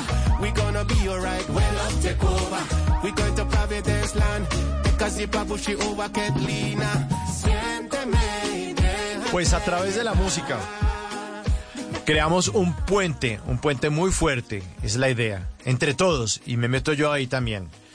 Creamos un puente directo entre Colombia y nuestro queridísimo archipiélago, y en este caso, nuestra bellísima isla de Providencia. Elkin, ¿cuál es la situación actual? Nos cuenta usted del refugio de esto, pero ¿cuál es la situación, la problemática actual en Providencia? Para que también sepamos y ente- entendamos qué es lo que está ocurriendo en la isla. Bueno, Providencia a día de hoy está bastante eh, eh, reconstruida. Sí, digamos que eh, hay una segunda etapa también, que es la parte eh, psicológica de la gente, ¿no? Que es, digamos, defender eh, las costumbres, la, la, la, la cultura, ¿no? Digamos que en Providencia ahora mismo no hay palmeras, no hay frutales, entonces digamos que, por ejemplo, el coco, que es la base de nuestra gastronomía, ¿no? Es, es, es, es imposible conseguir. Entonces, digamos que aparte de las casas, hay otros elementos, ¿no? Que pueden alterar, digamos, eh, ciertas cosas. La cultura es una de ellas. Eh, recordemos que Providencia hace, hace un año era un, un, una, isla de 4.000 personas, 5.000, con 4.000 personas de afuera que fueron a trabajar. Sí, o sea que, digamos que eso también es, es, ha sido peligroso, ¿no? Y hay, es algo que hay que ponerle atención. Eh, yo hoy hablaba con, con, los músicos que vienen de Providencia, que somos alrededor de 15 músicos, de que es la primera vez que tantos músicos nos juntamos eh, eh, en una ciudad como Bogotá hacer algo, y es porque queríamos estar presentes también nosotros para hacer esto por Providencia, ¿no? Y, como dije anteriormente, no es solamente el hecho de poder recoger eh, ayudas para terminar estos refugios, sino también decir que Providencia está presente, aquí estamos, ¿no? Existimos, esta es nuestra, nuestra cultura, somos nosotros, y como dice Natalia, eh, la oportunidad de realmente hacer realidad esa diversidad cultural, que ya no sea algo hablado, sino realmente hacerlo realidad.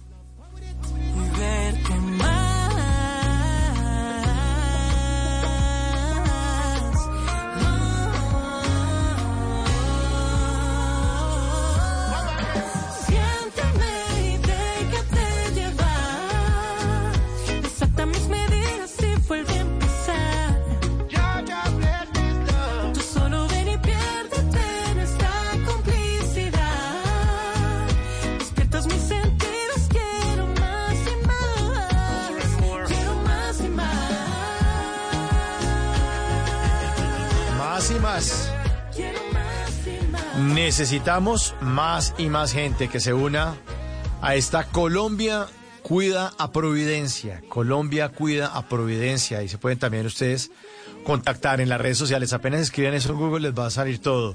Colombia cuida a Colombia, Colombia cuida a Providencia, colombia.techo.org también. Ahí pueden hacer su donación. De cualquier lugar del mundo, ¿no? Eh, Natalia, menos que cualquier persona puede hacer en cualquier moneda y puede unirse a esta causa. Natalia. Sí, claro que sí. Esa es un poco la idea, como que el que quiera aportar pueda aportar desde cualquier lugar del mundo para esta causa que es tan importante y pues bueno, ahí estaremos súper felices de poder compartir y de poder recibir esa ayuda en pro de Providencia. Buenísimo, porque nuestros oyentes están en todas partes del mundo. Hay muchos, muchos queridos oyentes de Bla Bla Blue que se conectan a Colombia a través del programa, a través de Blue Radio, también tienen la aplicación en el celular, en sus dispositivos móviles, en sus dispositivos electrónicos, en el computador también se pueden meter en la página de Blue Radio, le hacen clic y ahí pueden escucharnos. Y la facilidad ahora de los dispositivos móviles, pues que les permite a muchísimos oyentes estar en cualquier lugar del mundo haciendo lo que sea en otros usos horarios. Hay mucha gente que en este momento está en Europa, donde ya está muy temprano, están quizás despertando. Por las estaciones todavía estar un poquitico oscuro. En Estados Unidos también, a pesar de que ya arrancó eh, la primavera todavía, todavía está muy oscuro, pero a todos, a todos allá le llamamos una luz a través de la radio, a través de Blue Radio, a través de Bla Bla Blue. La conexión con su país, con Colombia. Y si quieren seguir conectados y si se sienten colombianos y creen que pueden ayudar, pues Colombia cuida Providencia. Colombia cuida a Providencia. Entonces ahí se reciben también euros, dólares o los colombianos que estén también en nuestro país y que no puedan estar en este gran evento de recaudo en eh, Cumbia House, 8 de la noche, esta noche en la 13.96. Eh, pues si no pueden estar, pues ahí los estamos esperando, esperando que también ustedes se unan, que construyamos entre todos un puente indestructible, como decía Cortázar, entre Colombia y Providencia. Bueno, Colombia no hablaba de Colombia y Providencia. Colombia no está, estaba refiriéndose acerca del amor, pero bueno, ahí lo estuve citando, parafraseando mejor a Cortázar. Bueno, Elkin, mmm, me llama la atención el tema de Providencia, porque claro, el sueño de muchas personas es no, voy a ir a vivir una isla hermosa, yo voy a a Providencia. Esto lo único que trajo fue una migración y una cantidad de gente que de pronto la isla no estaba preparada para aguantar y además porque imagino que la población va creciendo, creciendo, creciendo hasta que voltean a mirar y hacen un censo y se dan cuenta y dicen, no, aquí hay una cantidad de gente que, que no son raizales, pues, pues, pues muy bonitos y todo, pero están metidos acá eh, consumiendo, enmogrando, destapando plástico. Bueno, es, ha sido un problema, ha sido un progreso, pero a la vez también es una dificultad, ¿no, Elkin?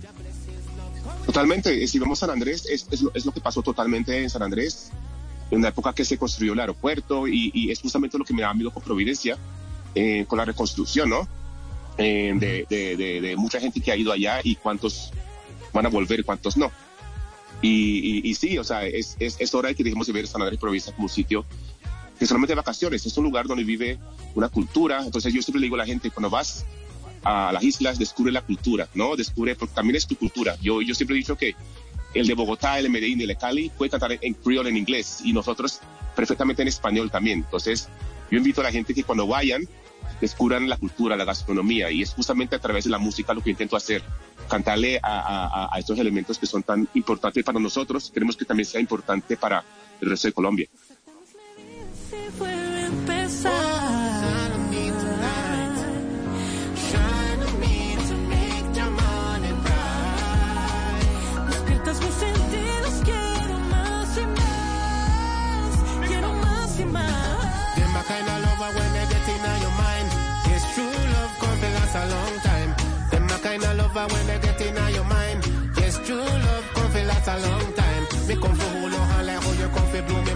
Me come for feel good and make your soul bright shine. Let me tell you happiness like this is something hard to find. If you gonna make it right, you have to let me hold you tight. Love take over. We gonna hold you tight when love take over. Ahí se mezclan. Ahí se mezclan en ritmos. Bellísima esta canción, más y más también para que ustedes la busquen en todas las plataformas. Está, ¿no, Natalia? Este más y más, en todas Sí, ya la, partes. ya la pueden encontrar en todas las plataformas. También hay un videoclip súper bonito que hizo Hossein Javari, un documentalista iraní, que precisamente trata como de re- retratar un poquito como ese día que vivimos grabando, porque también lo lindo de la canción es que la grabamos en bloques, la- es decir, la grabamos todos al tiempo, todos los músicos, y fue un espacio de creación y de parche súper bonito que, que ahí se ve reflejado en ese videoclip también.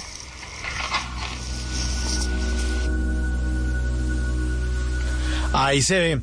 Bueno, y el evento, entonces, esta noche en este Cumbia House, que está directamente conectado con Carlos Vives, porque también eh, ha tenido usted, Elkin, la oportunidad de trabajar una canción con Carlos Vives en el álbum de Cumbiana, ¿no? De acuerdo. Aquí está una buena canción que se llama El Hilo. Resurrection.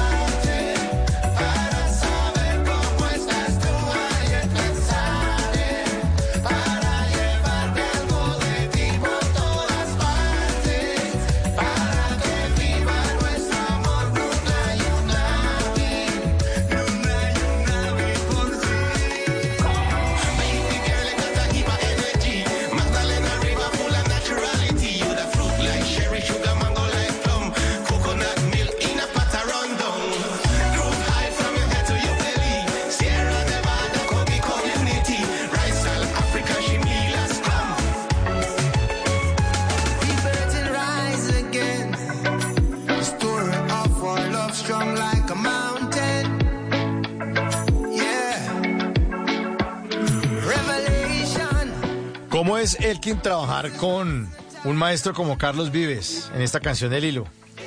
Maravilloso, eh, Mauricio. Eh, justamente ahora que oí la canción, pensaba que, que esta canción, o sea, todo lo que ha pasado con Natalia, lo que pasará mañana en el Colombia Cuida Providencia, tiene directamente que ver con esta canción.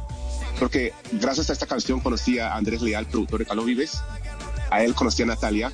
Pero también cuando pasó el huracán, recuerdo que, que Carlos y, y- y Claudia fueron de las tantas personas que, que me llamaron y siempre han estado ahí para apoyar en todo ese tema de, de- de Providencia. Y el día de mañana haremos el evento en el bar de, de Carlos Vives. Así que todo está ligado a esta canción, ¿no? Eh, gracias a este, este anhelo de- de- de Carlos de unir lo- el Caribe, el, el Caribe continental con el Caribe insular, ¿no? A través de ese hilo. Entonces, no trabajar con él fue toda una experiencia, un aprendizaje eh, que queda, no solo para mí, sino para toda la isla, de poder por fin juntar estas dos, estos dos Caribes.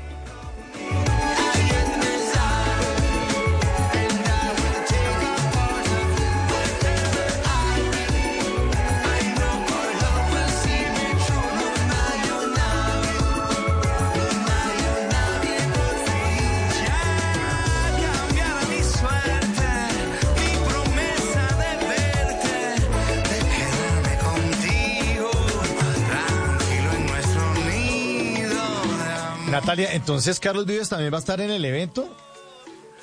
¿O, o les mandó saludos o cómo es? Eh, no, Carlos también va a estar en el evento y tenemos un par de sorpresas preparadas para la gente que vaya al evento. Eh, y pues nada, nos sentimos muy afortunados de poder contar con él, con su equipo y juntar como Gaira, juntar Colombia Cuida Colombia y todos estos artistas tan, tan chéveres que van a estar el día de hoy. This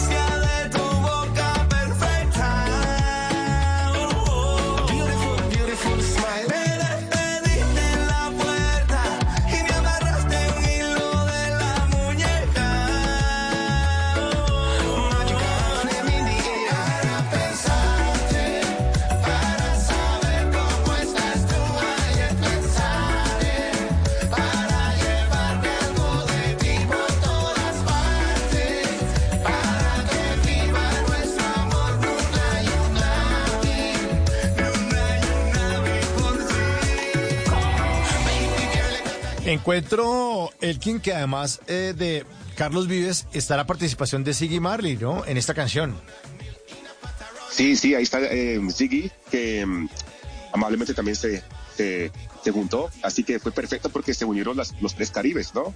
Eh, digamos que para Providencia hay, hay, hay dos tierras, hay dos tierras madres, que es Jamaica y Colombia, así que digamos a mis dos artistas que yo admiro mucho como Carlos Vives y Ziggy ha sido un gran ejemplo eh, para mí como, como, como músico, ¿no? Como, como en mi carrera.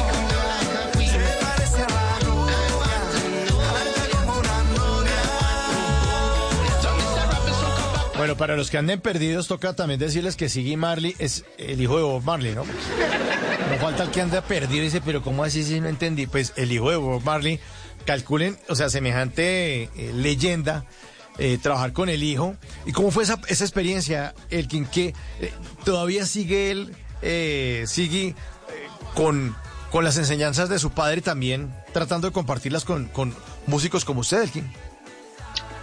Sí, no, sí, sí, sí que tiene un vibe muy, muy parecido. Eh, se lo nota mucho, digamos, podría mencionarte muchos, mucha gente de la isla a las que me recuerda, ¿no? Tiene este vibe isleño, este vibe rasta. eh, eh, ahí por hablamos con Carlos, nos, nos contó de- del Pocamina, todo eso que practicaba su padre. Y no, es, es, es, es, em, realmente es un, se, se asemeja mucho a él.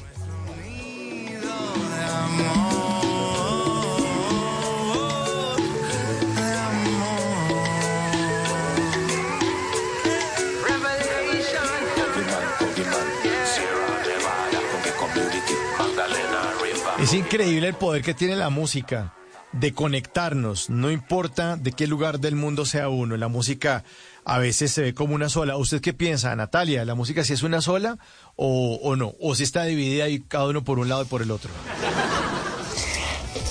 No, obviamente, obviamente lo más mágico de la música es que tiene un poder de unir a la gente de una manera única. O sea, lo que creo que la razón también por la que uno empieza a hacer música, eh, uno tiende a pensar que es un poco individualista, pero no, o sea, lo más lindo de todo es cuando uno se sienta y al lado se sienta otro instrumentista, otro músico y se empiezan a crear cosas que, que, que uno no tiene ni siquiera en la mente que puedan llegar a pasar, como, como pasó con el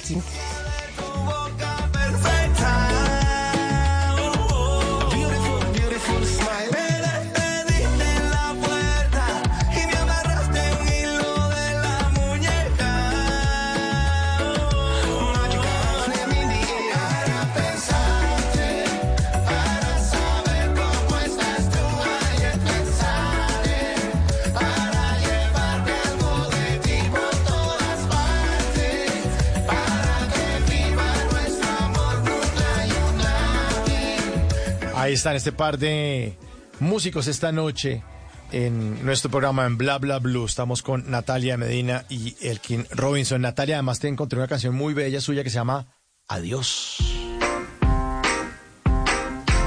Guardo dentro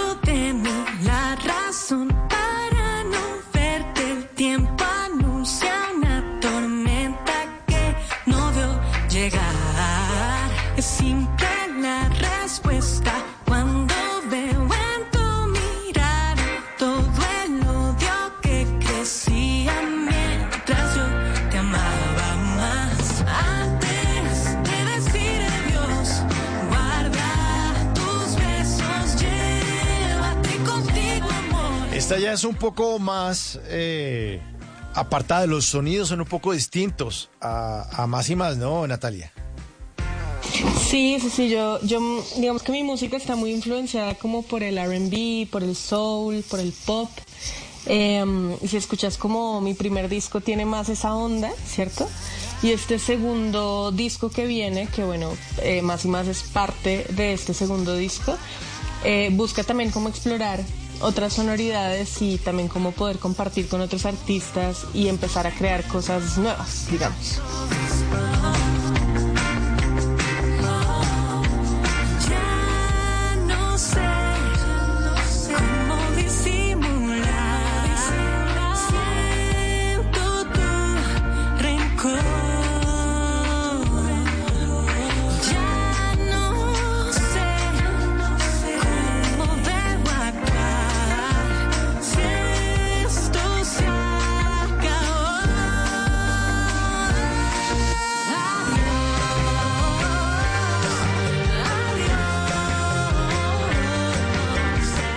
Maravillosa artista. Natalia, ¿cierto, Elkin? ¿Qué, te- qué, qué- qué opina usted de estas canciones? Sus sonidos son muy, muy chéveres. Muy Me bacanos encanta. los de Natalia. Eh, me encanta. Yo, yo, yo, yo le dije a Natalia que yo ahora escucho mucho su pues en- en- lo digo mucho en casa realmente. Eh, su mensaje, sus sonidos, su voz, ¿sabes? Eh, la primera vez que la escuché, realmente antes de conocernos, yo le conté que escuché a ella misma a través de su voz, ¿no? Eh, eh, me es genial conocer gente tan talentosa y además grandes como, como seres humanos. Así que lo que te digo, eh, me siento su hermano, pero sobre todo su fan. Las ganas de huir, tú ya no eres quien yo conocí. Pues toda la obra, todo lo que ha hecho Natalia Medina, nuestra invitada esta noche, y de Elkin Robinson, pues está también en todas las plataformas, ¿no? Eh, Natalia, pueden buscarla usted en sus redes sociales. ¿Cómo aparece? Bueno, yo aparezco en redes sociales como Natalia Medina Music.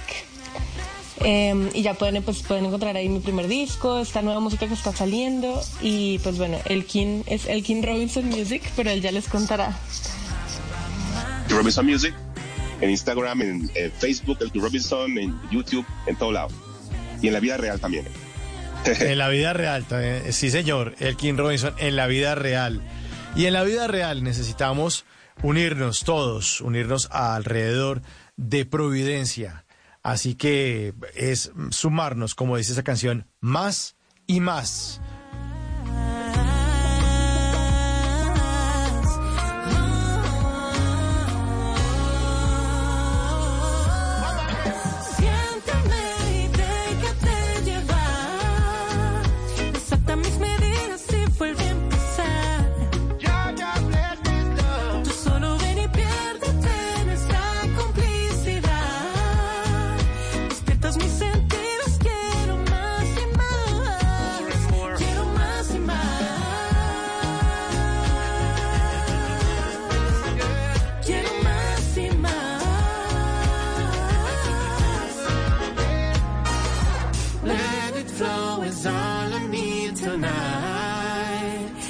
Pues tonight, esta noche a las ocho y media de la noche. Sí, Colombia cuida a Providencia. Colombia cuida a Providencia.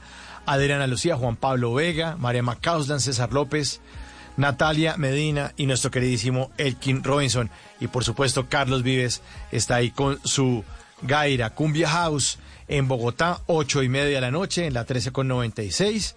O ustedes pueden eh, ir a las redes sociales. Colombia Cuida Colombia, colombia.techo.org, Colombia Cuida Providencia. Si ustedes googlean esto, inmediatamente les va a salir la información para que todos, digamos, con esta canción, más y más, nos vamos sumando poco a poco. Y Natalia, me agrada muchísimo que se haya usted sumado a las conversaciones de Bla Bla Blue esta noche, sobre todo con el talento que tiene y con esa participación en Colombia Cuida Providencia. Muchas gracias Mauricio, gracias por tenernos acá, eh, por la buena onda, por la entrevista y bueno, esperamos eh, poder charlar pronto. Así es. Aquí quedan las puertas abiertas, Natalia, porque nos encanta su trabajo. Y lo mismo para usted, Elkin. Un gran abrazo. Gracias por cuidar a Providencia y gracias por, por contagiarnos para que nosotros también lo hagamos. Mauricio, muchas gracias. Gracias por abrir esta ventana ah, de Providencia hacia el resto de Colombia. Y bueno, más y más siempre. Más y más. Natalia Medina, Elkin Robinson, esta noche en Bla Bla Bla.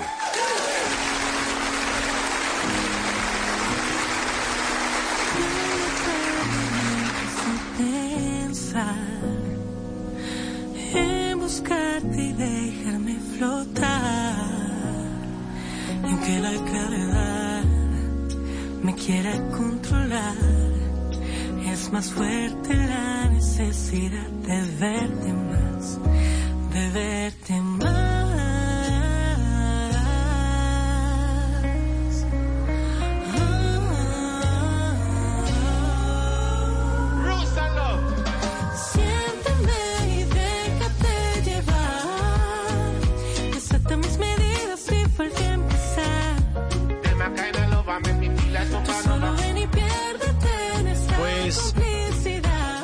Entre todos nos vamos a perder, como dice esa canción, en esa complicidad. Vamos a unirnos más y más. Tenemos que sumar a ese país que se llama Colombia. Metámosle, metámosle bacanería, metámosle sonrisas, metámosle amabilidad, metámosle colaboración. eh, nuestro trabajo ser súper rigurosos, llegar a tiempo, dejar de pronto de ser tan intolerantes con las personas que nos atienden, con nuestros vecinos, con nuestros familiares. Sumemos, sumemos. La única manera de sumar, vea cómo hacían los japoneses allá en el Mundial en Qatar. Sacaban los partidos, sacaban las bolsas de basura y empezaban a limpiar la mugrera. Eso se llama sumar. Sumaba, pero yo quiero hacer eso si eso es esos japoneses. Si los japoneses yo no. Pues por eso tienen una potencia en el mundo. Hay que sumar. Y esperamos que todos ustedes se sumen después de las 10 de la noche esta noche aquí a Bla Bla Blue. Tendremos en vivo al actor y director Jorge Hugo Marín en Bla Bla Blue.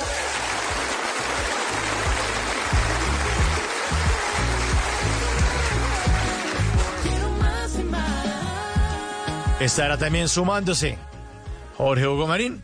Y después de las 11 de la noche, hoy no, hoy es martes, y se abre una puerta al universo. Así que tendremos de nuevo a nuestro queridísimo astrónomo Germán Puerta, Puerta al Universo, y nos va a hablar sobre los animales del cielo. La segunda parte, la segunda parte. La semana pasada nos estaba hablando que quién era el escorpio, que uno porque veía un tauro, que la osa mayor y que la osa menor. Bueno, se ven los animales en el cielo y estaremos aquí. Puerta al universo, como todos los martes después de las 11. Germán Puerta en Bla Bla Bla.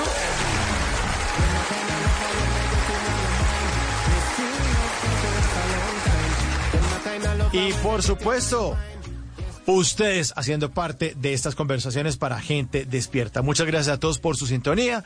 Eh, vamos a una actualización de las noticias más importantes de Colombia y el mundo con voces y sonidos. En el control master, el señor Andrés Bernal. En la producción, Diego Aribello y mi nombre es Mauricio Quintero, quien nos espera aquí en Bla Bla Blue. Conversaciones para gente despierta. Hasta entonces, chao, chao, gracias.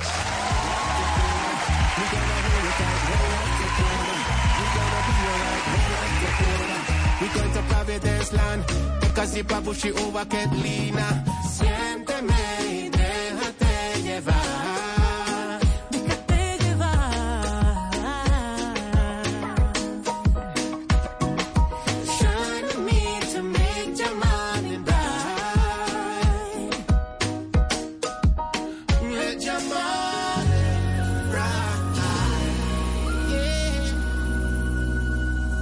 En las noches la única que no se cansa es la lengua. Por eso, de lunes a jueves a las 10 de la noche empieza Bla Bla Blue con invitados de lujo. Yo soy Lorna Cepeda. Yo soy Diego Verdaguer. Les habla Consuelo Les habla el chef Jorge Raúl. Hola, soy Carolina Cuervo. la reina de la música popular. Yo soy Adriana Lucía. Tato de Evia. Blue, vamos a echar entonces el pote y el Con buena música, con historias que merecen ser contadas, con expertos en esos temas que desde nuestra casa tanto nos inquietan y con las llamadas de los oyentes que quieran hacer parte de este espacio de conversaciones para gente despierta. Bla bla blue. De 10 de la noche a 1 de la mañana. Bla bla blue. Porque ahora te escuchamos en la radio. Voces y sonidos de Colombia y el mundo. En Blue Radio y bluradio.com. Porque la verdad es de todos. Una de la mañana en punto, esa es una actualización de las noticias más importantes de Colombia y del mundo en Blue Radio. Está en cuarentena el Instituto Departamental de Bellas Artes de Cali por un brote de varicela. Hay cuatro casos confirmados y dos personas más eh, bajo vigilancia médica. Laura Ruiz. Al menos 600 personas entre estudiantes y profesores de la Facultad de Música del Conservatorio del Instituto de Bellas Artes en Cali no podrán asistir a clases por más de dos semanas por una orden de cuarentena dictada por las autoridades de salud en las últimas horas. Javier Ocampo es el decano de música del Conservatorio Antonio María Valencia de Bellas Artes. evitamos la propagación de esa enfermedad que si bien no es mortal puede traer condiciones o dificultades para los estudiantes o para las familias. Los conciertos que habitualmente hacen los estudiantes del conservatorio previo a la Semana Santa en varios municipios del Valle del Cauca también fueron cancelados debido a esta situación médica que atraviesa la Facultad de Música del instituto. Las autoridades en el departamento del Tolima continúan realizando mantenimiento a todas las alarmas que se encuentran en su territorio ante una emergencia por erupción volcánica y el aumento de niveles de los ríos. Estas labores se iniciaron en Armero. Fernando, Fernando González. En varios municipios se han encendido las alarmas para verificar su estado actual. Pese al aviso de las autoridades, las comunidades se alarman. El secretario de Ambiente y Gestión del Riesgo del Tolima, Andrés Felipe Barragán. inescrupulosamente creando pánico y desinformando a la comunidad, le dio por eh, circular un audio que no es cierto. La alarma del municipio de Armeros sí se activó, pero se activó porque se están haciendo unos mantenimientos. El llamado a la comunidad es consultar fuentes oficiales como páginas de las alcaldías, gobernación del Tolima para evitar desinformación. Una de la mañana y dos minutos en Cartagena hablaron los turistas que protagonizaron una pelea con nativos en la zona insular de Barú, que según ellos dejó varios heridos. J. Pinzón. Luego del enfrentamiento entre turistas y nativos en las Islas del Rosario, desatada por la supuesta pérdida de unas pertenencias de los visitantes mientras disfrutaban del balneario Agua Azul, estos relataron el drama vivido y pidieron atención a las autoridades. Geraldine López, turista. Eh, heridos de gravedad, pues al recibir los golpes con, con las sillas, con las canastas, eh, pues no solamente hombres, sino también mujeres resultaron afectados con heridas abiertas. La misma Secretaría del Interior de Cartagena reconoció que en el sitio no hay presencia de la policía ni guardacostas que pueda atender una emergencia como la ocurrida. Una de la mañana y dos minutos en un nuevo caso de intolerancia, dos niñas menores de edad protagonizaron una riña a la salida de un colegio en Medellín, mientras que otros estudiantes solo aprovecharon para grabar la pelea sin ninguna intervención de Iván Vázquez. La gresca ocurrió a las afueras de la institución educativa El Pinal en Villahermosa, donde dos niñas que no superan los 15 años y con el respectivo uniforme del colegio se hacen reclamos iniciales ante el corrillo de decenas de compañeros y luego se atacan a golpes y la jala de pelo en una pequeña plataforma como si estuvieran en un ring de boxeo.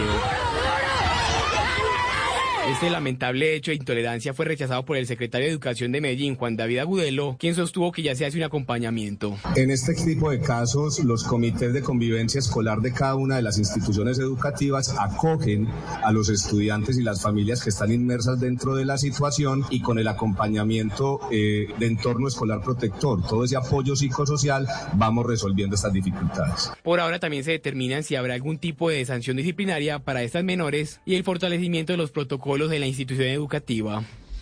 Una de la mañana y tres minutos en medio de la alerta en el Caribe por venta ilegal de carne de fauna silvestre para la Semana Santa. En el Atlántico fue capturado un hombre con carne de chigüiro, lista para comercializar. Diana Comas. El Grupo de Protección Ambiental y Ecológica del Departamento de Policía Atlántico capturó en flagrancia a César Martínez cuando transportaba 21 kilos de carne de chigüiro, especie en vía de extinción, dentro de una cava. De acuerdo con la capitán Jamie Vargas, jefe del Grupo de Protección y Servicios Especiales de la Policía Atlántico, la aprehensión se produjo en la trocha del Callejón del Ubero, del corregimiento de Santa Rita en Ponedera. Fue inmediatamente puesto a disposición de la Fiscalía. Invitamos a toda la ciudadanía que por favor denuncie. La carne en mención fue dejada a disposición de la autoridad ambiental y el capturado deberá responder por el delito de aprovechamiento ilícito de los recursos naturales renovables.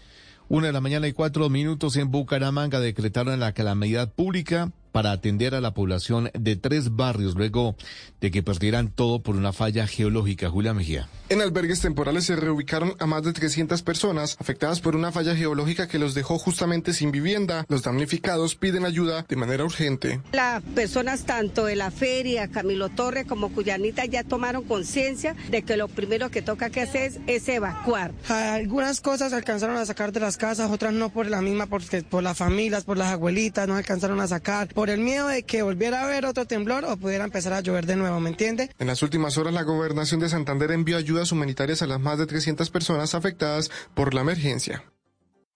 Noticias contra reloj en Blue Radio.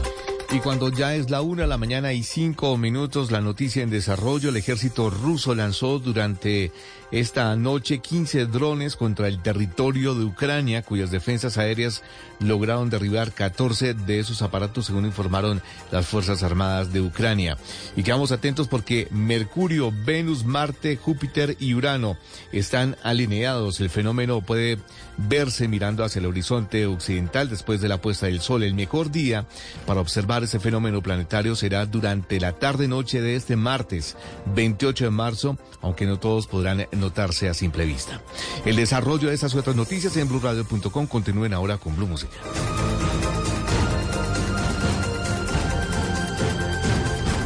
Esta es Blue Radio. En Bogotá, 89.9 FM. En Medellín, 97.9 FM. En Cali, 91.5 FM. En Barranquilla, 100.1 FM. En Bucaramanga, 960 AM. En Pereira y el norte del Valle, 89.2 FM. En Tunja, 103.1 FM. En Villavicencio, 96.3 FM. En Armenia, 89.2 FM. En norte de Santander, 97.7 FM. En Neiva, 103.1 FM. Y en Córdoba, 96.0 FM. También en bluradio.com. En Facebook, Blue Radio Colombia. A través de Twitter en arroba Blue Radio Co. Y en la señal de TDT.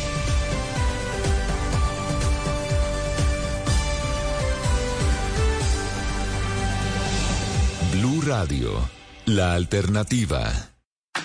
Y ahora en Blue Radio, música para terminar el día.